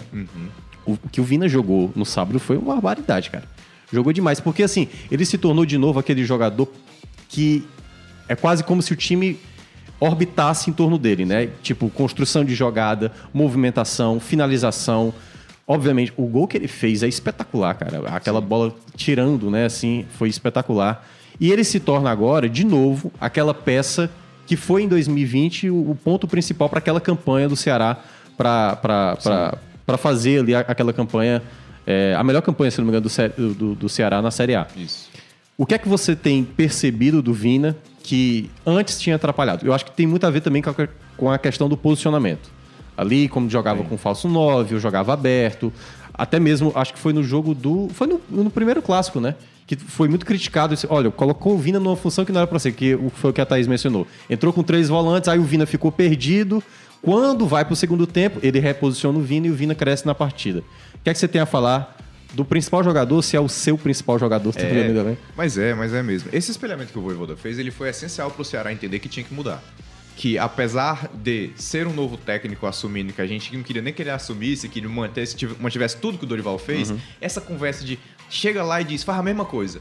Não funciona. É. Não funciona porque as situações são diferentes, os jogos são diferentes, os jogadores disponíveis vão ser diferentes. Então é claro que vai ter mudança. O dedo do Marquinhos Santos Uhum. vai ter que entrar uma hora. Porque, enfim, vão ser situações diferentes. Não tem como só dizer, joga como jogava com o Dorival. Não dava. Até no começo dava e não funcionou. Tá funcionando agora que ele de fato tá conseguindo é, é, fazer um trabalho. Então esse espelhamento que o Voivoda fez foi o alerta máximo para dizer, cara, esse esquema não dá certo. é, é, o- a forma como o Ceará tá se postando no campo não tá dando certo e a gente precisa fazer essas modificações. O Vina, no ano passado, na maioria do ano, não conseguiu performar dessa forma. Foi no final do ano Sim. que a gente até flerta com a Libertadores ali no final. Talvez Sim. não fosse a lesão Ele até se dele. machuca, né? Ele Isso. se mostrou com- contra, contra o Corinthians e ele não joga contra o Flamengo fora. Depois ele joga infiltrado contra o, o América. Então, assim, E o nem Ceará joga contra o ganha. Palmeiras também, Contra né? o Palmeiras ele nem joga. É tenebroso, mas enfim. O fato é que ano passado ele não conseguiu desempenhar também com, com, com jogos de sequência, coisa que ele está começando a fazer agora. Quando o Ceará muda a posição, entende a forma como o Fortaleza jogou ali, a forma como o Fortaleza espelhou e o Ceará decide mudar até já no primeiro jogo contra o The Strongest. O Ceará faz isso, mas não dá certo porque o Vina se machuca logo no começo do jogo. É, ele não se machuca, né? ele sofre de hipotermia e aí sai é, no, no- no intervalo do jogo, completamente sem condições, Foi. e o Ceará tem que se Até, virar. até a esposa dele falou, né? No, É, exato. Tanto é que ele nem joga no jogo posterior contra o Internacional, Internacional, porque ele sofreu de uma hipotermia. É, e aí acaba que o esquema vai abaixo. Mas aí o Ceará contra o Internacional faz isso de novo. Vamos, não, vamos deixar um meia aqui, vamos deixar um meia de criação. Na época foi o Yuri Castilho improvisado ali, Uhum. longe do que era o Vina, mas fez efeito. Pra mim faz efeito. Uhum. É, aquele jogo tem diversas outras consequências. Mas a partir de então, o Ceará começa a funcionar. A gente vem jogar contra o The Strongest no jogo que, eu não vou dizer que era tranquilo, mas ele era muito favorável ao Ceará. O Ceará vence lá o The Strongest com uma postura quase derrotada já. Vem pra cá sem muita pretensão, vamos tentar uma coisa. O Ceará já consegue um chutaço do Richardson ali no primeiro tempo que já anula as chances dos bolivianos. Então, acaba que o Ceará tem um jogo muito confortável pra testar esse 4-3-3 e o Vina funciona. Sim. E o Vina vem funcionando. Ele, talvez, eh, com exceção apenas do jogo do, do, do Fluminense, em que no primeiro tempo em específico o Ceará foi enrolado É. pelo ataque do Fluminense, mas eu acho que tem uma coisa até de postura. E aí tu me pergunta, o Ceará orbita em relação ao Vina, eu acho que até às vezes emocionalmente. Pra quem assiste todos os jogos do Ceará, tem um close no Vina sempre, que é quando ele perde uma bola, que é quando ele reclama, que ele acaba se desconcentrando e bota a mão na cabeça. Agora não.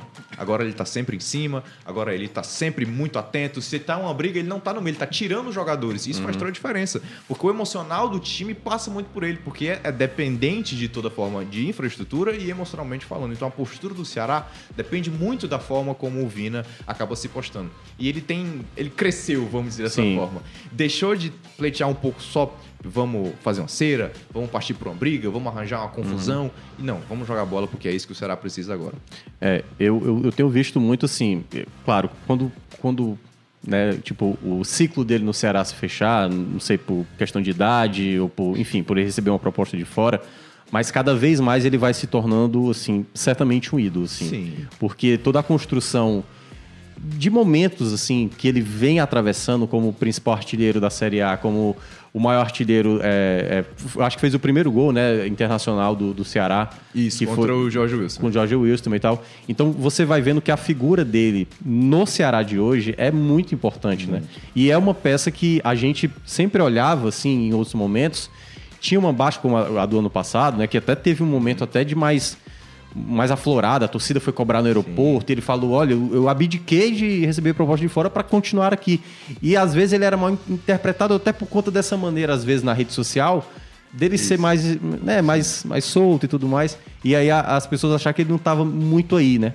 Mas assim, eu acho que cada jogo que vai passando, e eu acho que para esse momento que o Ceará precisa de uma recuperação pro jogo de amanhã contra o Havaí, ele vai ser uma peça fundamental, porque me parece, assim, pelo que eu olhei no, no jogo do sábado, fisicamente também ele tá muito bem, assim. Muito bem. Eu acho que ele tá com a dinâmica boa. Teve momentos é, nesses anos, acho que do ano passado para cá, que eu senti o Vina um pouco mais pesado, lento, com um raciocínio não da mesma maneira como foi 2020. E esse ano, pelo menos nessas últimas partidas, eu tenho sentido que ele tá afim, entendeu? Sabe quando aquele tá, o cara tá no momento, tipo, quer jogo, sabe? Quer resolver partida. E eu tô sentindo isso muito do Vina. Não sei se o Afonso quer comentar um pouco sobre essa questão do Vina, ou se a gente já passa. Não, eu acho que o clássico foi muito importante para dar essa.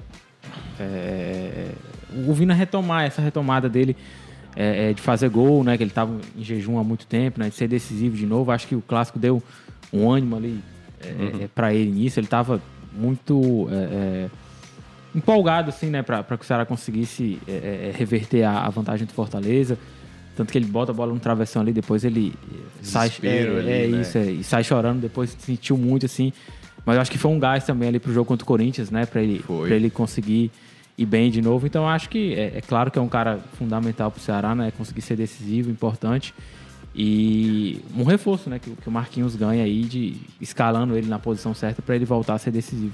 Cara, o, o Vina, a maneira como o Vina se porta é a maneira como o Ceará se porta. O Vina é a cara do Ceará no dia É a postura, dia a né? dia. É a postura do Se o Ceará. Vina estiver bem, se ele estiver disposto, se ele estiver brigando por bola, o Ceará todo tá brigando por bola. Uhum. Se o Vina estiver num dia ruim, não estiver funcionando, o Ceará como um todo Tiver tá com a cabeça no jogo, né? É, é, é maluquice. É, é- é assim, é de uma sintonia Uhum. que você fica... É invejável.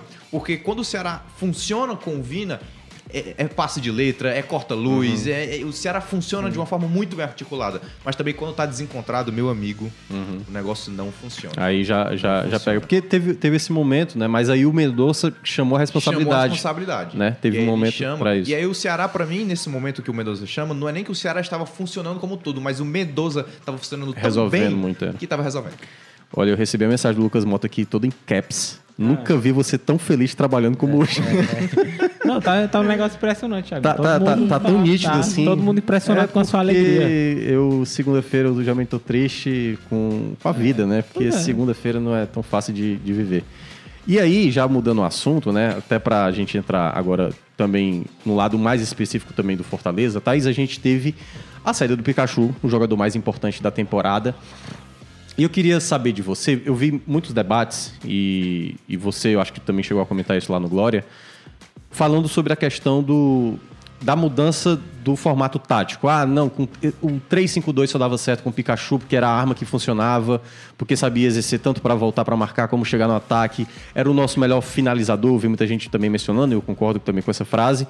O que é que você pensa que o, o Voivoda poderia ou fazer um jogador essa função especificamente, ou você acha que realmente é. Que aí é o- grande porém, né? Se ele muda de maneira mais radical o esquema, isso pode afetar também na, na desenvoltura. Assimilação. É, porque assim, já tem mais de um ano que o Fortaleza joga dessa, dessa maneira. Então você imagina que. Porque assim, é, o Fortaleza só vai ter agora uma semana para trabalhar ali no começo de agosto. Porque Que é a da seria da engano. Libertadores, é. Que seria ali 3 de agosto, de 2, 3, 4 ali. Como você vê o Fortaleza hoje sem o Pikachu? Como o Fortaleza, que aí talvez tivesse uma certa dependência também do Pikachu, é, como você analisa o Fortaleza pode crescer como time até para essa recuperação da Série A e o que ainda vai ter pela Copa do Brasil com as peças que hoje o Voivoda tem, né? Já com a- os novos reforços que chegaram. Certo. Pois é, o Pikachu ele era fundamental pela versatilidade dele. Ele era um cara que não só sabia defender, né, conseguia recompor muito bem, mas ele conseguia jogar tanto por dentro como aberto. Era incrível como ele fazia. Você falou do Ceballos no início aqui do jogo, ah, no início do, do programa. Ah, porque às vezes o Ceballos sobe. De fato, o Ceballos já subiu muitas vezes. Você percebe que ele ainda não tem completamente o cacoete do ataque. Mas ele chega. Ele chega na área. Quando ele chega ali, ele, ele né, fica aquele um pouco vacilante sobre o que fazer. Mas ele fazia isso. Às vezes o, o próprio Lucas Lima também já caiu muito pela direita enquanto o Pikachu entrava. Isso era fundamental para que o Fortaleza se reinventasse dentro das partidas. Com a saída do Pikachu, eu não aposto de imediato numa mudança de esquema nem acho talvez que seja mais prudente.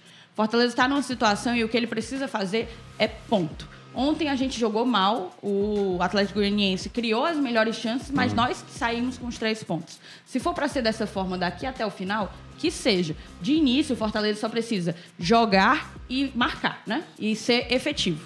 Acho que o grande ponto é esse. A gente até finaliza, finaliza muito, mas não consegue botar para dentro. Então falta efetividade, falta produtividade. E aí o que é que eu penso que o Voivoda vai fazer? Ele usou ontem o Crispim, por exemplo. O Crispim já tinha sido utilizado nessa posição outras vezes e para mim nunca rende. É, apesar de ser dentre o que a gente tinha até então, antes da abertura da janela, o que tinha de mais seguro para arriscar ali numa posição em que o Pikachu não se encontra mais. Acho que o Hércules já foi testado ali também. Sim. Também não fez uma partida muito ano boa. passado o Ederson chegou a fazer. O Ederson também, exatamente. E aí, o que é que eu acho que vai ser feito agora? O Voivoda pode ser que tente apostar ainda no Crispim, já que o Capixaba se firmou realmente na lateral esquerda. Ou pode ser que a galera que chegou agora, e aí eu cito tanto o Otero como o Fabrício Baiano, confesso que eu não sei, nunca acompanhei jogos do Fabrício Baiano. Mas ele é um cara que. Isso tem sido um perfil das contratações de Fortaleza. É, a polivalência, né? Um cara que faz Fazer mais de uma funções, função. O Sacha, ele é volante, mas ele já fez duas laterais. O Fabrício Baiano, ele Jogou é volante, lateral. mas ele jogou a temporada inteira passada, inclusive como titular, como lateral direito, né? Então eu acho que pode ser que ele seja testado. Não sei como que ele está treinando, isso é, é uma informação fundamental para que a gente consiga falar com mais, com mais certeza, mas talvez ele possa ser testado e talvez tenha sido até por isso que o Fortaleza buscou um jogador do perfil que ele tem. Para além disso, tem sempre a expectativa de que se o Otero vinga, E eu acho que o Otero, é, você falou bem, a gente sabe que bola ele tem. O que o Otero não tem é regularidade. Isso. Ele é um cara extremamente irregular. Por isso que quando o Fortaleza trouxe, eu até classifiquei a contratação como uma aposta. Você está apostando num jogador que tem potencial, mas que vem de temporadas ruins, né? Tanto que vem de temporadas sem muito espaço, pelo pouco futebol que tem jogado. Se eventualmente o Voivoda recupera o Otero, e eu não gosto muito dessa dessa aposta, as pessoas, eu acho que às vezes o Fortaleza aposta muito em recuperar jogador, sabe? Já deu muito certo com o Voivoda. O Voivoda realmente tem um certo talento para isso. Ou sorte, não sei. Um pouco dos dois. Mas, se der certo com o Otero, acho que ele também é um cara que pode fazer a direita e ser um elemento surpresa com aquele chute de média e longa distância que o Fortaleza não tem. Não só o chute, como a bola parada. O Fortaleza perdeu por completo a bola parada. Ano passado até tinha uma boa bola parada com o Crispim, quando o Crispim estava bem, né? Tava em alta, mas perdeu isso em 2022. Então eu aposto nisso. De imediato, não iria para uma mudança de esquema. Não acho nem talvez prudente. Agora, o Voivoda, ele, a gente fala do 352 e essa questão de identidade tática de times, hoje em dia no futebol moderno, dito moderno, ela é muito fluida, né? Sim, não É, tem um há esquema. muitas variações durante uma partida. Durante a partida. E o Voivoda faz, implementa essas variações várias vezes. Em um dado momento, contra o Ceará, a gente fez uma linha de cinco. Sim. Também fizemos uma linha de cinco, salvo engano, contra o Palmeiras. É, em um dado momento. Então, a gente também consegue se reinventar no decorrer das partidas. O Voivoda puxa e faz uma linha de quatro, bota três no meio. Acho que o que falta talvez seria, eventualmente, talvez com a chegada do Galhardo isso, isso aconteça, testar três atacantes. A gente não, não. Acho que foi uma coisa que o Voivoda ainda não fez essa temporada. De resto, mexer no meio, ele consegue mexer no decorrer das partidas, a depender do que a partida, do que o jogo exija. E eu acho que isso vai seguir sendo uma toada, um, um viés do, do Fortaleza de Voivoda. E aí, Afonso, até para também você comentar sobre, não sei se você, você quer comentar sobre. Claro, não. Manda bala aí. É, a gente, isso que a Thaís mencionou, eu acho que é um ponto importante, né? Porque muita gente acha que é como se fosse videogame, futebol manager, aquela coisa de tipo, vai lá, troca as peças, faz uma nova formação e é como você está controlando no controle e, e administra. Então, a- a- o entendimento do posicionamento, o entendimento de marcação, de isso tudo se leva um tempo para você se adaptar. E como o Fortaleza vem adotando esse, esse modelo tático há mais de um ano, é complicado você imaginar que o Voivoda vai fazer uma mudança tão radical. Por exemplo, isso que a Thaís mencionou dos três atacantes, claro que dá para imaginar para determinados contextos, para determinados adversários. Você não vai fazer isso possivelmente. Eu- eu não acho que ele vai fazer contra o Bragantino fazer essa formação. Nem faz sentido. É, não faz nem sentido. E, ao mesmo tempo, o Fortaleza também, ele tem agora mais peças com características diferentes para tentar fazer algumas composições de time. Como é que você pensa o Fortaleza, pelo menos com essas novas aquisições, se você pensaria alguns desses, até agora, dos cinco atletas que chegaram, alguns já chega com status de. Acho que o Galhardo talvez seja a peça que pode ser o, o titular, né? É, mas das outras peças, o Brits, talvez ganhando ali o espaço do Tite, ou até mesmo, é, bom lembrar, o Brits também joga como lateral esquerdo, isso que a, a Thaís falou, né? Que faz mais do que uma função. O próprio Fe- o Fe- Fernando Baiano, não, é Fabrício Baiano, Baiano. né? O Sacha também, que é um jogador que também a gente pouco viu, assim, a gente, pelo menos eu tô- tô igual a Thaís, assim, não vi muitos jogos dele. O que é que você pensa das peças que chegaram pro Voivoda e do que ele pode fazer até o fim da temporada com esses jogadores? É, dos que chegaram, o Galhardo acho que desponta, assim, mas o Voivoda sempre mexe no ataque, né? Não tem muito um ataque titular, assim. Ele costuma, a cada dois, três jogos, ele costuma dar uma mexida ali pra revezar. E o Romarinho vem de uma sequência até interessante, né? Era um É, jogador é. que a gente julgava perdido. Ainda não tem o que se precisa, que é a regularidade, mas fez aí dois ou três É. jogos acima da média. E aí a gente aposta, vamos, será que Sim, vinga? sim, será que é. a gente ganha um novo atacante? E eu acho que o Brites também chega, talvez ou no lugar do Tite ou no lugar do Sebades, mas acho que ele chega pra ser titular, né? Um cara é, mais experiente, que eu acho que isso é importante também. É, qualifica a saída de bola, né? Um cara que joga como lateral também. E o Voivoda preza muito por isso.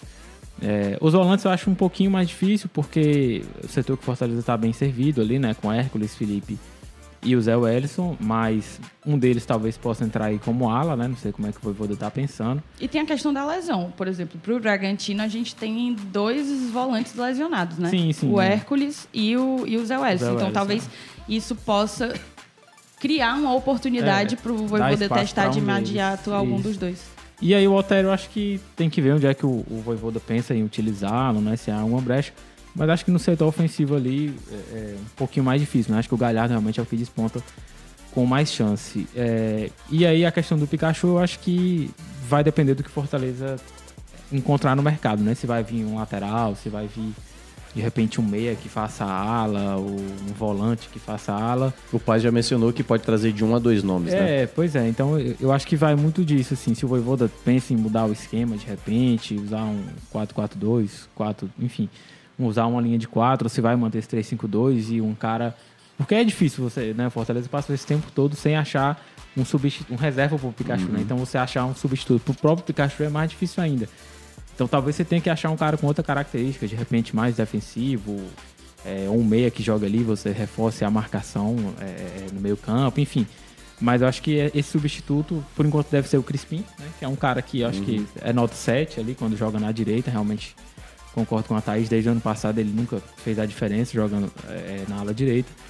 É, mas pra, pra sequência, eu acho que depende do que o Fortaleza conseguir no mercado. Né? E aí, é, se vai ser um lateral, enfim, um cara com outra característica, mas é, vai mudar, vai mudar. Você não vai conseguir um cara como o Pikachu que passava por dentro, estava sempre pisando na área, fazendo gol, dando assistência, finalizando é, de fora da área.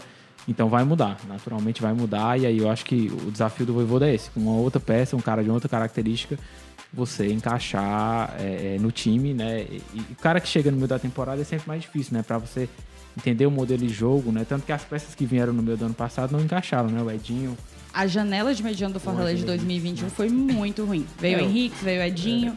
o De Pietro e, o, e o Lucas Lima, que foi o que Sim, teve mas mais fez um 2021 ruim, É, né? o Lucas Tanto é que muita gente até disse que não era pra queria renovar. Pois é. É, eu até era favorável à renovação nos mesmos termos, né? E foi o que de fato aconteceu. aconteceu. Mas, Afonso, só citar, levantar um ponto sobre o Brits, que você comentou. é, Eu acho muito difícil. O Tite vem sendo muito questionado. Sim. Vem sendo muito porque teve uma questionado. sequência Com muito razão, ruim, tá? né? Ele teve uma Com sequência razão, muito ruim. Exato. Vem sendo questionado com razão. Mas ele é o capitão do Voivoda. Sim. Não, ele é um então cara eu de muita acho confiança. que o, o- a galera pensou de, de pronto que talvez o Brito chegasse e fosse tomar o lugar do, do, Uhum. do Tite, ou até mesmo o Ceballos, o Abraão começou a jogar bem, então bota o Abraão na direita e bota o Ceballos Vai no lugar esquerda. do Tite pra tirar o Tite. Era o que eu faria. Acho que isso não vai acontecer. Não, eu também acho que não. Acho isso muito difícil de acontecer, porque a própria braçadeira em cima do Tite, pra mim, demonstra que ele é um dos jogadores, ou talvez o jogador de maior confiança do técnico. Então, eu imagino que o Brits, também por já ter trabalhado com o Voivoda, o Brits foi um pedido pessoal do Voivoda, talvez possa ser experimentado na posição da direita, que ainda tem sido uma posição, uma incógnita, né, com a lesão do Tinga, ou mesmo fazendo uma lateral tentando uma ala se ele conseguir ser agudo. É, para mim é uma grande incógnita assim, como que ele vai utilizar o Brits, como que ele vai utilizar o baiano e fica a expectativa do Fortaleza conseguir fazer uma janela de meio de ano bem melhor do que a de 2021, porque é o que a gente precisa. Se a galera não conseguir agregar, a gente não vai sair do lugar não- e pode entregar os pontos. Né? Ó, o André Emídio fala assim: Thaís deveria ser contratado por vocês. Faz a diferença. Gostei também do outro aí. Fala bem. Você, é, outro aí. o, você é o outro aí. O Klaus lá do Bora pro Racha dizendo que o Clebão atualmente é o melhor nove do Nordeste. O Jason. de- Brasil, eu diria. É, não, é Lewandowski foi pro Barcelona tendo o Clebão aqui, pô. É, deixa eu ver quem mais aqui, Ângelo Rafael, que sempre pega no meu pé. No começo ele fala assim: o Fortaleza jogar no 4-3-3. E a gente discutia muito sobre isso. Deixa eu ver. Teve um superchat aqui do Caio Moura que fala assim: ó. Um alô pro João Emanuel, alvinegro igual o Bruno. Perfeito. Ele aqui tá também Boa. participando. É, o Fabiano Souza dizendo assim: coitado do Bruno, só, fa- só falou 10 minutos e foi muito. Ah, gente, Maria. gente, a gente tá É, revezando a aqui. gente tem que voltar Não. pro começo da live lá. É, assista do início. Que aí teve a reclamação de, pô, não deixa a menina falar, né? A menina do Fortaleza, né? E o outro aí. Temos aqui a menina do Fortaleza e o outro aí aqui participando. Deixa eu ver quem mais. PH aqui. falou, você viu a mensagem do PH? Do PH Santos? não, não vi não. Santos? Isso. O homem, Ah, tá aqui. Adorei o corte do cabelo do Thiago Minhoca. Inclusive, que sala linda, viu? É, pois é, obrigado, PH. Depois não dessa, é se o tanto. Minhoca já tava com um sorrisinho depois o Thiago dessa ele Minhoca sai tá daqui voando. Que momento, viu, Thiago? Cara, eu tô nas Tá vivendo nuvens. boa fase, tá É, vivendo pois boa é. fase. Que faz. O maior crítico do Brasil. Pois é, não, não sei. É, ah, o PH. né? Eu pensei que era eu. O Léo Ivo, ali. o Léo Ivo disse: Thiago Minhoca deve ter pego o ônibus hoje às 5 horas pra já estar aí. Não, eu vim de, vim de carro, vim de Uber. Agora, É, Thiago, cara, eu ia até diga. comentar, você... Não, e aí já aproveita, comenta o que tu vai comentar e já entra na sua perspectiva do jogo de amanhã contra o Havaí. Tá, vamos lá então. Eu só ia comentar que tu falou é, de Brasfoot, de L-Foot. Cara, que tempos de futebol manager que a gente vive, né? O Fortaleza vai buscar um jogador na segunda divisão do futebol colombiano. O Ceará busca o Rigonato, Rigonato também. que pisou no Brasil uma vez 20 anos atrás, até agora o cara sumiu no México, ninguém sabe. o cara- O cara é meia, mas ele joga de lateral, De- joga de de, ponta, é. então ninguém sabe o que, que ele vai fazer. O que eu sei é que o homem tá em forma. O homem Sim. é Pix CR7. É, eu vi muito- forma. muitos elogios né, nos treinamentos que ele tava, tava indo muito bem. Isso, cara, isso eu- a gente critica aqui as contratações, mas isso precisa ser falado. Os dois contratados do Ceará até agora, o Rigonado e os Vasquez, os dois estão prontos pra jogar. Os dois podem entrar amanhã no jogo, se for preciso. Os dois estão com o físico em dia para poder entrar em campo. Diferente dessas costumeiras contratações do Ceará de que ele precisa vir e ele precisa trabalhar, ele precisa recuperar o físico para depois ele estar disponível para entrar no segundo tempo.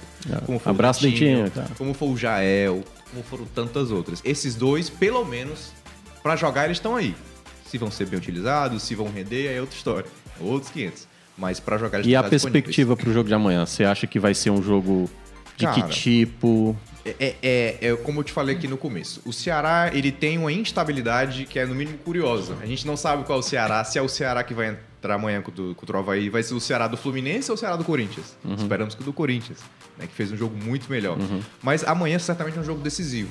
Porque a gente vai enfrentar um, um adversário que tá um pouco à nossa frente. Se a gente ganha amanhã... Só os- por conta do número de vitórias, né? Porque é a mesma de número de vitória, É. que, inclusive, né, é é determinante pro Ceará nesse ponto. É. Dá, um, dá um pouco de Só o medo. São Paulo tá com essa quantidade de empates que o Ceará tem. Exatamente. É, Só que o, o- o São Paulo tem uma vitória a mais, não é? É, o São Paulo- é, o São Paulo tá com 24, o- o- é. Exatamente.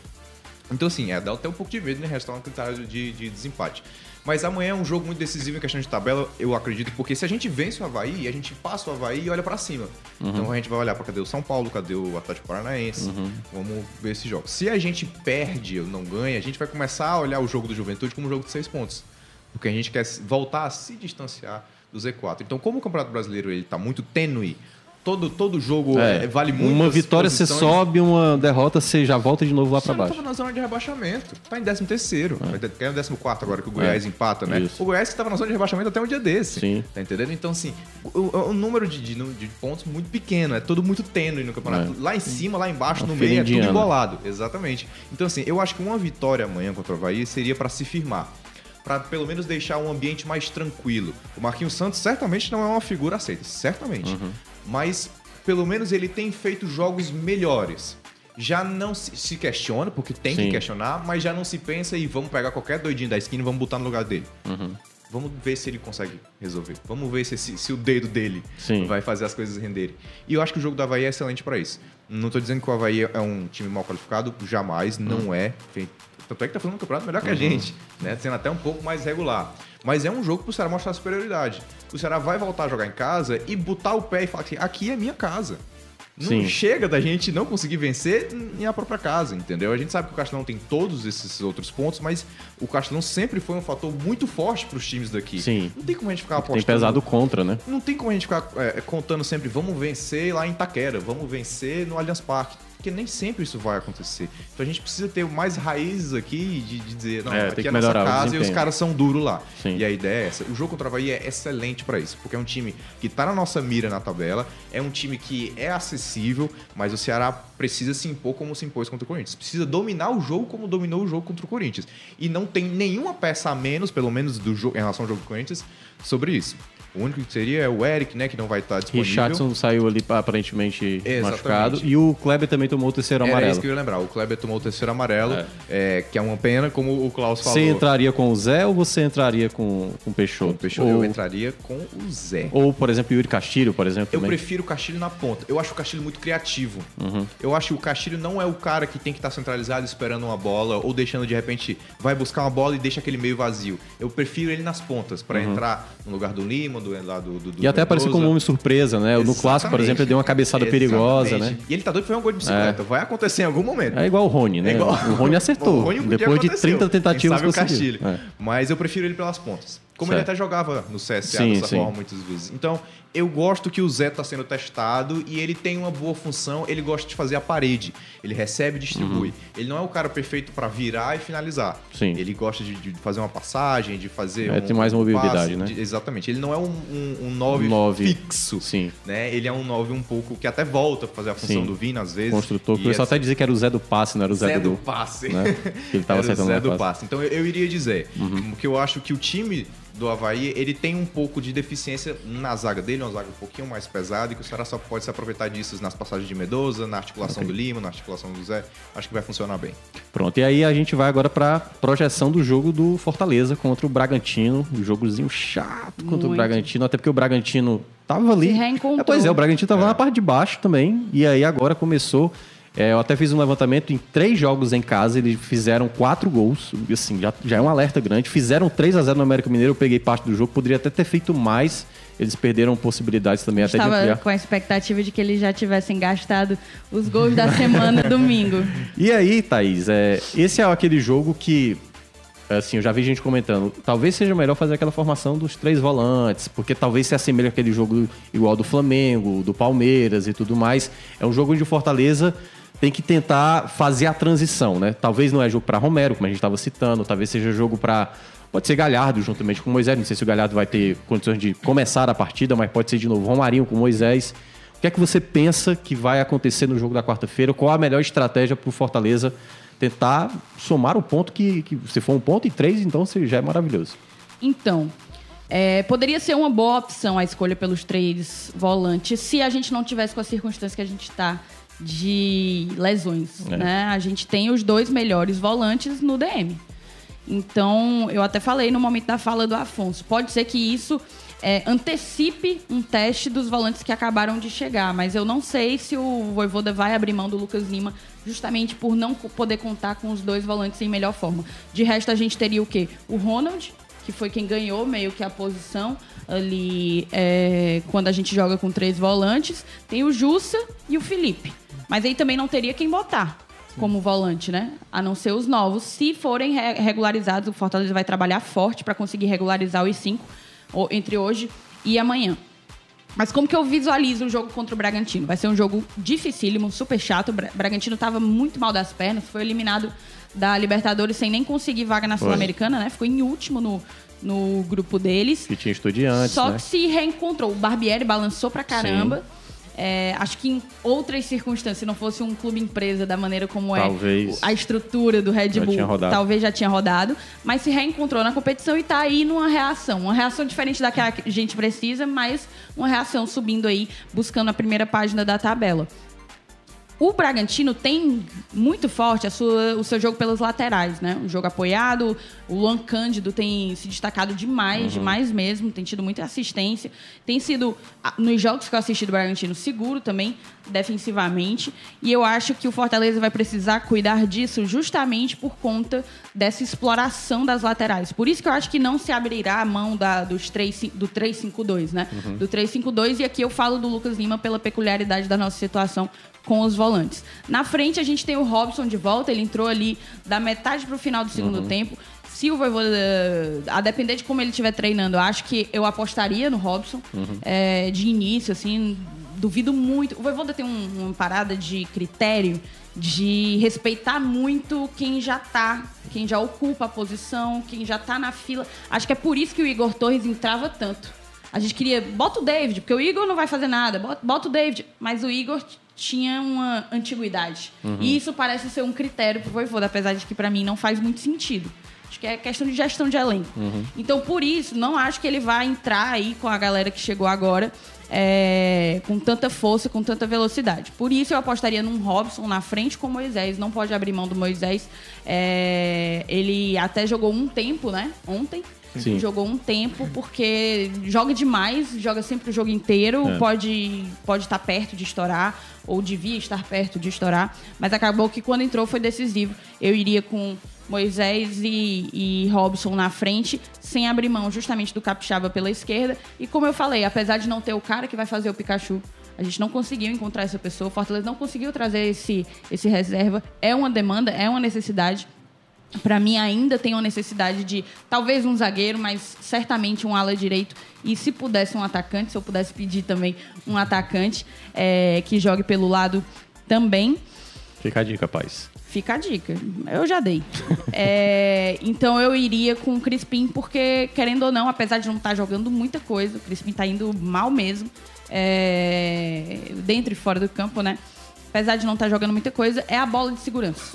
Acho que é a bola de segurança do Voivoda. E por isso acredito que o, o time não vai ser muito diferente do que jogou contra o, o Atlético Goianiense. De resto, é a expectativa de conseguir segurar o jogo no início, o ímpeto do, do Bragantino, que certamente vai existir até por estar jogando em casa, segurar esse ímpeto inicial, entender o jogo. O Fortaleza tem um problema muito crônico nos 10 primeiros minutos e nos 10 últimos. Então. Aliás, ontem quando saiu o gol, você tipo assim, meu Deus, ainda falta tantos minutos. Tantos. É aquela coisa. Parecia um jogo inteiro você ainda pra não disputar. consegue comemorar o jogo até ter apitado. Você É. não consegue. E o Fortaleza é não matava tensão. o jogo, né? Teve Não vários contra-ataques e tal, não Não matava. matava. Curioso. Então, assim, é ter a atenção, essa atenção que a gente pede tanto. Às vezes a gente até comenta, tem um atleta que olha pro outro e fica, tipo, Sim. atento, É. né? Se liga. É, é ter isso do início ao fim, mas principalmente nesse que tem sido o calo do Fortaleza, o calcanhar de Aquiles, que é a maneira como você começa uma partida e a maneira como você finaliza ela. O Fortaleza tem que aprender a matar jogo. Tem que aprender. Agora sim, tem um, um- um fator muito interessante. O Bragantino é um time muito articulado, é um time muito difícil de se Sim. jogar contra. Mas tem um fator que todos os times do Brasil têm aproveitado disso, que é o goleiro Cleito. Sim, muito que, inseguro. Com todo né? respeito, é tenebroso. É verdade. Não condiz com a qualidade do time do Bragantino. É. E o Fortaleza é um time que alguns jogadores têm características de chutar de fora da área e isso tem que ser aproveitado. Porque o Cleiton é muito inseguro e nas últimas partidas tem falhado Sim, também. também então acho. o Voivoda tem que ficar atento a isso. Olha, eu recebi aqui uma mensagem, né? Eu recebi a mensagem do Sal Alves, agora eu recebi a mensagem do Paulo Thailand. Um grande cavalinho. Ele, o grande cavalinho, e diz: Hoje vai ser um bloco só de dicas aleatórias. Disso o Bruno sabe demais. só que, gente, a gente já tá com 10 uma hora e 26, né? Por aí. Já tá com uma hora e 26 de live. Então, assim, a gente já. A gente, assim, tá demais. Assim, por mim, a gente ficava aqui horas. Aí, muita gente elogiando. Eu também. Eu tô, eu tô Eu feliz. achei a audiência legal. Eu tô feliz demais Coisa aqui. boa. Aliás, E aproveita. os likes, hein? E- galera pois é, like? é isso que eu ia falar. É, deixa o like, galera. Lembrando, é gratuito, não, não paga nada. Você basicamente só vai apertar um botão se você tiver no seu celular, é só meter o dedo do Marquinhos Santos lá, né? Que, embora muita gente não, não curte muito o dedo do homem. Mas, é, ó, deixa eu ver aqui dar uma vazão aqui aos, mais uns comentários. Wagner Furtado. É, daqui a pouco as primeiras 100 contratações estarão regularizadas no BID. O Márcio Sampaio é, dizendo que os três goleiros do Fortaleza não passam confiança. O de professor para professor, né? É, é o nome do rapaz, ele mora no Espírito Santo, sou vascaíno, mas estou encantado com o futebol cearense. O Vitor Gabriel, torcedor do Fortaleza, dizendo Fortaleza minha vida. Aquela coisa que tá em todos os chats, o Naked HXYZ, Hot, coração e aquela coisa para site de, de coisa. O Fábio, o Fábio, o Fábio, o Fábio lá, né? É, A dica que eu vou dar, a dica aleatória, veio dele. tem a ver com ele, é? Aliás, vazou aquele negócio lá. É, Vitor Gabriel, também todo do Fortaleza tá aqui. Klaus, é, Genésio Ribeiro, Sara Cadelha, Paulo Tailan, Lucas Barbosa. Agradeço demais a galera. É, assim, foi muito bom realmente ter, ter o pessoal aqui das mídias independentes. E aí a gente vai pro último bloco, que tem a- as dicas, mas eu preparei um algo a mais. Você viu que teve aquela, aquele início, né? Que foi. Eu tô impressionado com o Thiago Minhoca hoje. Não, hoje o homem tá É, não. Mas eu vou, eu vou Eu fazer. estou encantada. Eu vou fazer, eu vou fazer quatro perguntas que eu quero que vocês digam de supetão, até pra gente não perder muito tempo, certo? Cadeira elétrica do trem bala. Pra Vem cá, chegar. a gente responde ao mesmo tempo? Não, não. Ah. Aí não, não é apertar o botão. repassa, Menino- passa, repassa. Meninos contra meninas. É, não é isso não. Mas é pra vocês citarem o que vier primeiramente na cabeça de vocês e aí a última, que vai ser a quinta, e aí vem a dica aleatória. A primeira é o seguinte: um gol inesquecível pra vocês, assim, um gol que vocês, cara, isso aqui, hum, nossa senhora. fiquei maluco com o gol do Ceará. Caraca, o gol do Marcelo Nicásio em 2011 contra o Brasiliense. O Ceará perdia a classificação na Copa do Brasil nas oitavas de finais. No último segundo, no apagar das luzes, ele faz um gol debaixo das pernas lembro do desse goleiro. gol. O Castelão explode, eu em casa explodo também. Sensacional. Gol do Eu Fortaleza. vou dar um mais recente porque foi o que, o que nos colocou no capítulo mais feliz e mais histórico da nossa história, que foi a Libertadores, o gol do De Pietri Nossa contra o. Juventude. Eu tava lá na Aquela Superior Sul. bola foi passando absolutamente insano. É, um ídolo. Um ídolo agora, Thaís. Tinga. Tinga. Tinga, sem sombra de dúvida. Cara, o João Marcos. João, João. Marcos. O homem, o homem ainda e tá até hoje no Ceará. É, gigante também. Enorme. É, melhor momento sobre o rival. Qual foi assim o melhor momento que você, que o Ceará prevaleceu? Qual foi assim o momento que você se deliciou sobre Cara, o Fortaleza? eu acho que os oito anos da Série C do Fortaleza, eu cresci sem sentir essa rivalidade. Pra mim é uma loucura. Eu tenho 22 anos, então eu cresci hum, grande parte sem conhecer muito bem essa rivalidade tão aflorada. Então, assim, É novo esse menino, É o- cara. Não, eu tô surpresa. É novo. Ainda tem 22 espinha na anos, cara. Tô me Eu também- sentindo até velha agora. É, cara. Não, assim, o, você. o Fortaleza vencia, vencia o Ceará no estadual e a gente falava, tudo bem, perdemos. Mas aí quando você sair da Série C, você fala com a Sim. gente. Então, assim, era, era um momento muito tranquilo. Agora o negócio tá parelho pra caramba. Sim. E o teu momento inesquecível sobre o Ceará, assim? Nosso momento inesquecível dele é oito anos, né? De momentos inesquecíveis aí. É, mas eu acho que esse é um bom ponto, inclusive. É um bom ponto. Na hora em que a gente conseguiu igualar a competitividade, é, as coisas ficaram mais interessantes. Meu momento é. Acho que dois. Eu vou falar primeiro o Tetra. Sim. Tetra, sem sombra de dúvidas. E eu não tenho como não falar do gol do Cassiano. Do campo 2015. do Graciano, né? E aí, a penúltima, um jogador do rival que você, tipo assim, hoje, do elenco atual do Ceará, que você pegaria pra levar pro Fortaleza. Hoje, Mendonça. Ou Vina, mas Mendonça. O do teu. Mas eu queria o Moisés, ó. Moisés. O homem é bom. Pronto. E agora. Se fosse há duas semanas atrás, ia ser o Pikachu, Tá, provavelmente. Com certeza, sem sombra de dúvida. Mas como o homem não tá mais acessível... É, exatamente, é do elenco atual.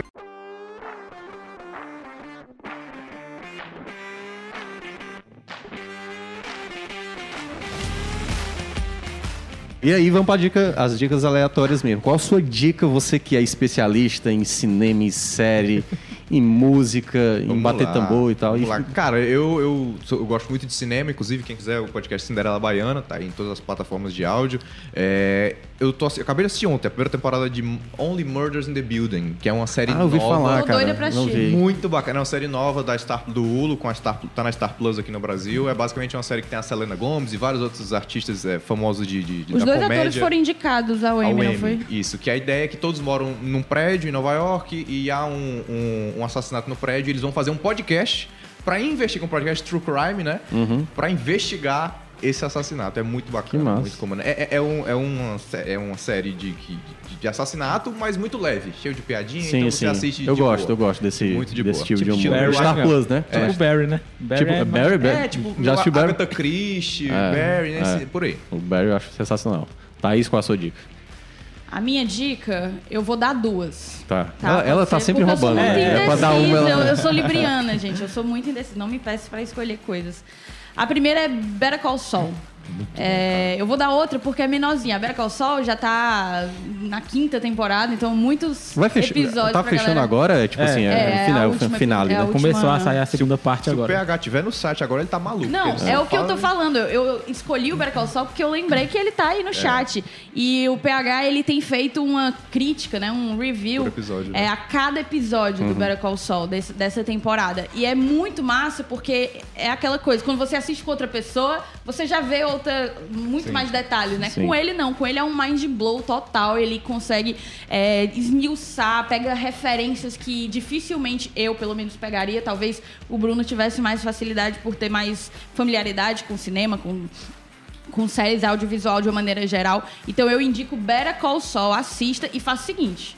Você assiste, inclusive hoje, terça, hoje é segunda? Segunda. Segunda. Amanhã, Amanhã. terça-feira, vai ter o próximo episódio, né? Mas a galera que não assiste E vai ter o sorteio que também da, Copa do Brasil. Exato, um e meia, no Glória e Tradição, pode acompanhar. Não disso, não. Eu acho que no Vozão Cast não vai passar, Não mas vai no Glória e passar. Tradição vai, tá? Tá. É, e aí, então, assista o Better Call Saul e logo em seguida assista o vídeo do, do PH Santos sobre o referido episódio. Mas eu vou passar outra também, porque Diga. é a que eu tô assistindo hoje, né? A que eu tô Hoje, agora? De Ah, ontem pra hoje. Tá. Eu tô assistindo, na verdade, esse final de semana, de É, eu, sexta pra cá. você viu que ela mandou mensagem às 2h15, eu acho, da manhã?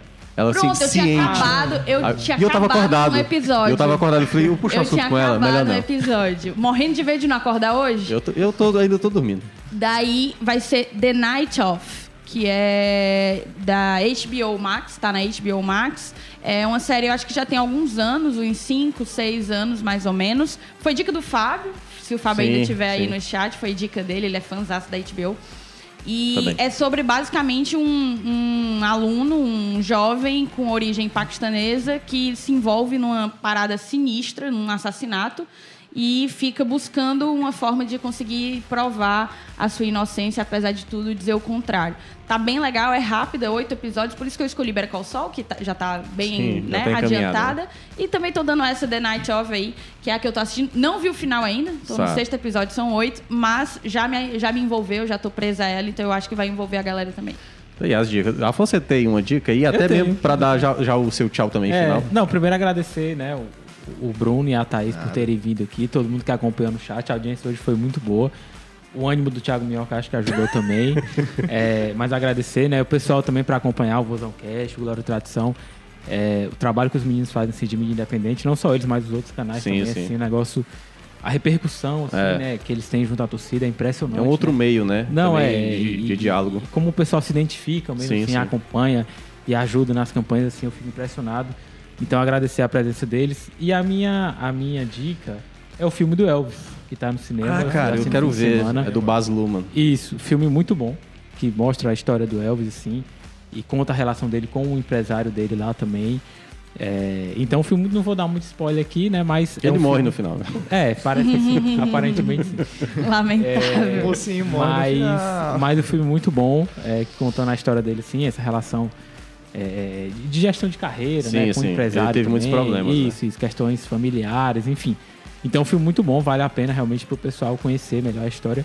E essa questão, assim, mesmo de gestão de carreira, hoje tem essa história do Luva de Pedreiro, né? Sim, Tá sim. muito, Passou ontem até muito em debate e tal. Então, é, é- é interessante pro pessoal ver também. Um filme muito bom. Então, minha dica é o filme do Elvis. Aí. Cara, pois é, eu não vi nada. Eu só comecei a ver aquela série que o Graziani tinha me indicado, que é a The White Lotus, que é do hotel. Não sei se Ah, você eu já assisti, assistiu. muito bom. É bizarro, Não, mas não é muito boa. assisti, mas eu já vi. Mas tem uma parada também de crime, né? É isso assim, Sim, a sim, gente sim. só indica coisa aqui É, de é. morte, de crime, Aliás, quem matou, eu assassinato. documentários da Netflix, mas depois eu indico. São muito bons. Pronto, é, fica para o próximo programa. Então, assim, agradecer demais a vocês. Assim, eu quero dizer, assim, em off, para que ninguém escute, vocês são meus preferidos. Não, mas assim, tem muita gente que eu gosto muito, o Paulo, a galera, a galera toda lá do Glória, o Saulo, que eu troco, troco também muitas ideias. Mas, e aqui já para encerrar, agradecer realmente a participação de vocês, a todo mundo que acompanhou a nossa live, que teve aí uma boa audiência, agradecendo todo mundo que veio através dos canais dos torcedores, tanto do Glória e Tradição como do Vozão Cast, também o pessoal do Bora pro Racha, do Razão, Demais, demais. enfim, to- toda a galera que acho que é um trabalho assim que é fundamental, fundamental, ajuda muito também ao nosso trabalho como imprensa e também acaba ajudando a gente, né? A gente também acaba sabendo o que passa na cabeça do torcedor, o que é que está sendo mais discutido isso Não, e também. o pessoal sempre divulga nossas matérias, sempre dando moral Sim, também. exatamente. Alô? Faço Ceará. questão, inclusive, eu ia aproveitar para agradecer, só te cortando, perdão, para agradecer o convite, mas dizer que eu tô aqui com dois dos caras que eu mais acompanho da imprensa Oh, local, que, que eu mais respeito. O Afonso sabe do apreço que eu tenho por ele. Você também sabe Tô do que eu tenho segundo, né? por você. E muito legal poder ter a oportunidade aqui de trocar essa ideia com gente que a gente admira. Pronto, quer me elogiar também? Pode ficar à vontade. Como acho, com certeza. O- o- o- não, eu acho que a minha ideia de fazer podcast, a ideia que surgiu o CriseCast, Uhum. que eu entrei pro Fusãocast, foi muito baseado em ouvir o 45 e você falando no 45, cara. O trabalho que vocês Uhum. Eu era mega criticado de- na época. Mas eu É entendo, louco. na época eu era muito ruim, vai. Não, que é isso. melhorando. Mas assim, que, que é um podcast para Nordeste, você Sim. Uhum. trazia a gente, você trazia o estado do Ceará ali pra dentro. E era muito importante, entendeu? Pô, você é referência. Uhum. Eu acho que a tua crítica, na verdade, não era pela qualidade da tua, da tua análise, que é boa. Eu acho que era porque a galera queria sentir representação. E tu não é. É, tu não é eu o sou muito- do Fortaleza. eu sou muito mais crítico. Eu sou muito mais crítico, Então a galera verdade. não consegue se. Entendeu? Acho que a Identificar. crítica ia por, É, esse, é. por esse viés. É por isso que vocês podem acompanhar o Vozão Cast Glória e Tradição, que é bem melhor do que isso. Olha, vamos lá, vamos agradecer aqui. A gente teve o Diego Viana na coordenação do podcast, a Nicole Vieira na produção e edição de podcast e o Bruno Silva nos trabalhos. Não foi o Bruno Silva, né? Foi, foi Felipe. Eu sempre esqueço o sobrenome. Felipe Carioca. Felipe Carioca, pronto. Felipe Carioca, lá nos trabalhos técnicos. Agradeço demais. Curte o nosso, o nosso conteúdo, compartilha, se inscreve no canal. Próxima segunda-feira a gente vai estar de volta. E, obviamente, com o Lucas Mota possivelmente recuperado, eu não vou estar na apresentação e vou voltar ao meu modo Eu normal. volto, eu volto a favor que você continue na apresentação. Não, eu vou voltar aqui no meu modo é, né, é, slow down, assim, praticamente para baixo e tal. Triste, exatamente depressivo. Esse é o meu lema. A todos, até a próxima e a gente se encontra no próximo programa.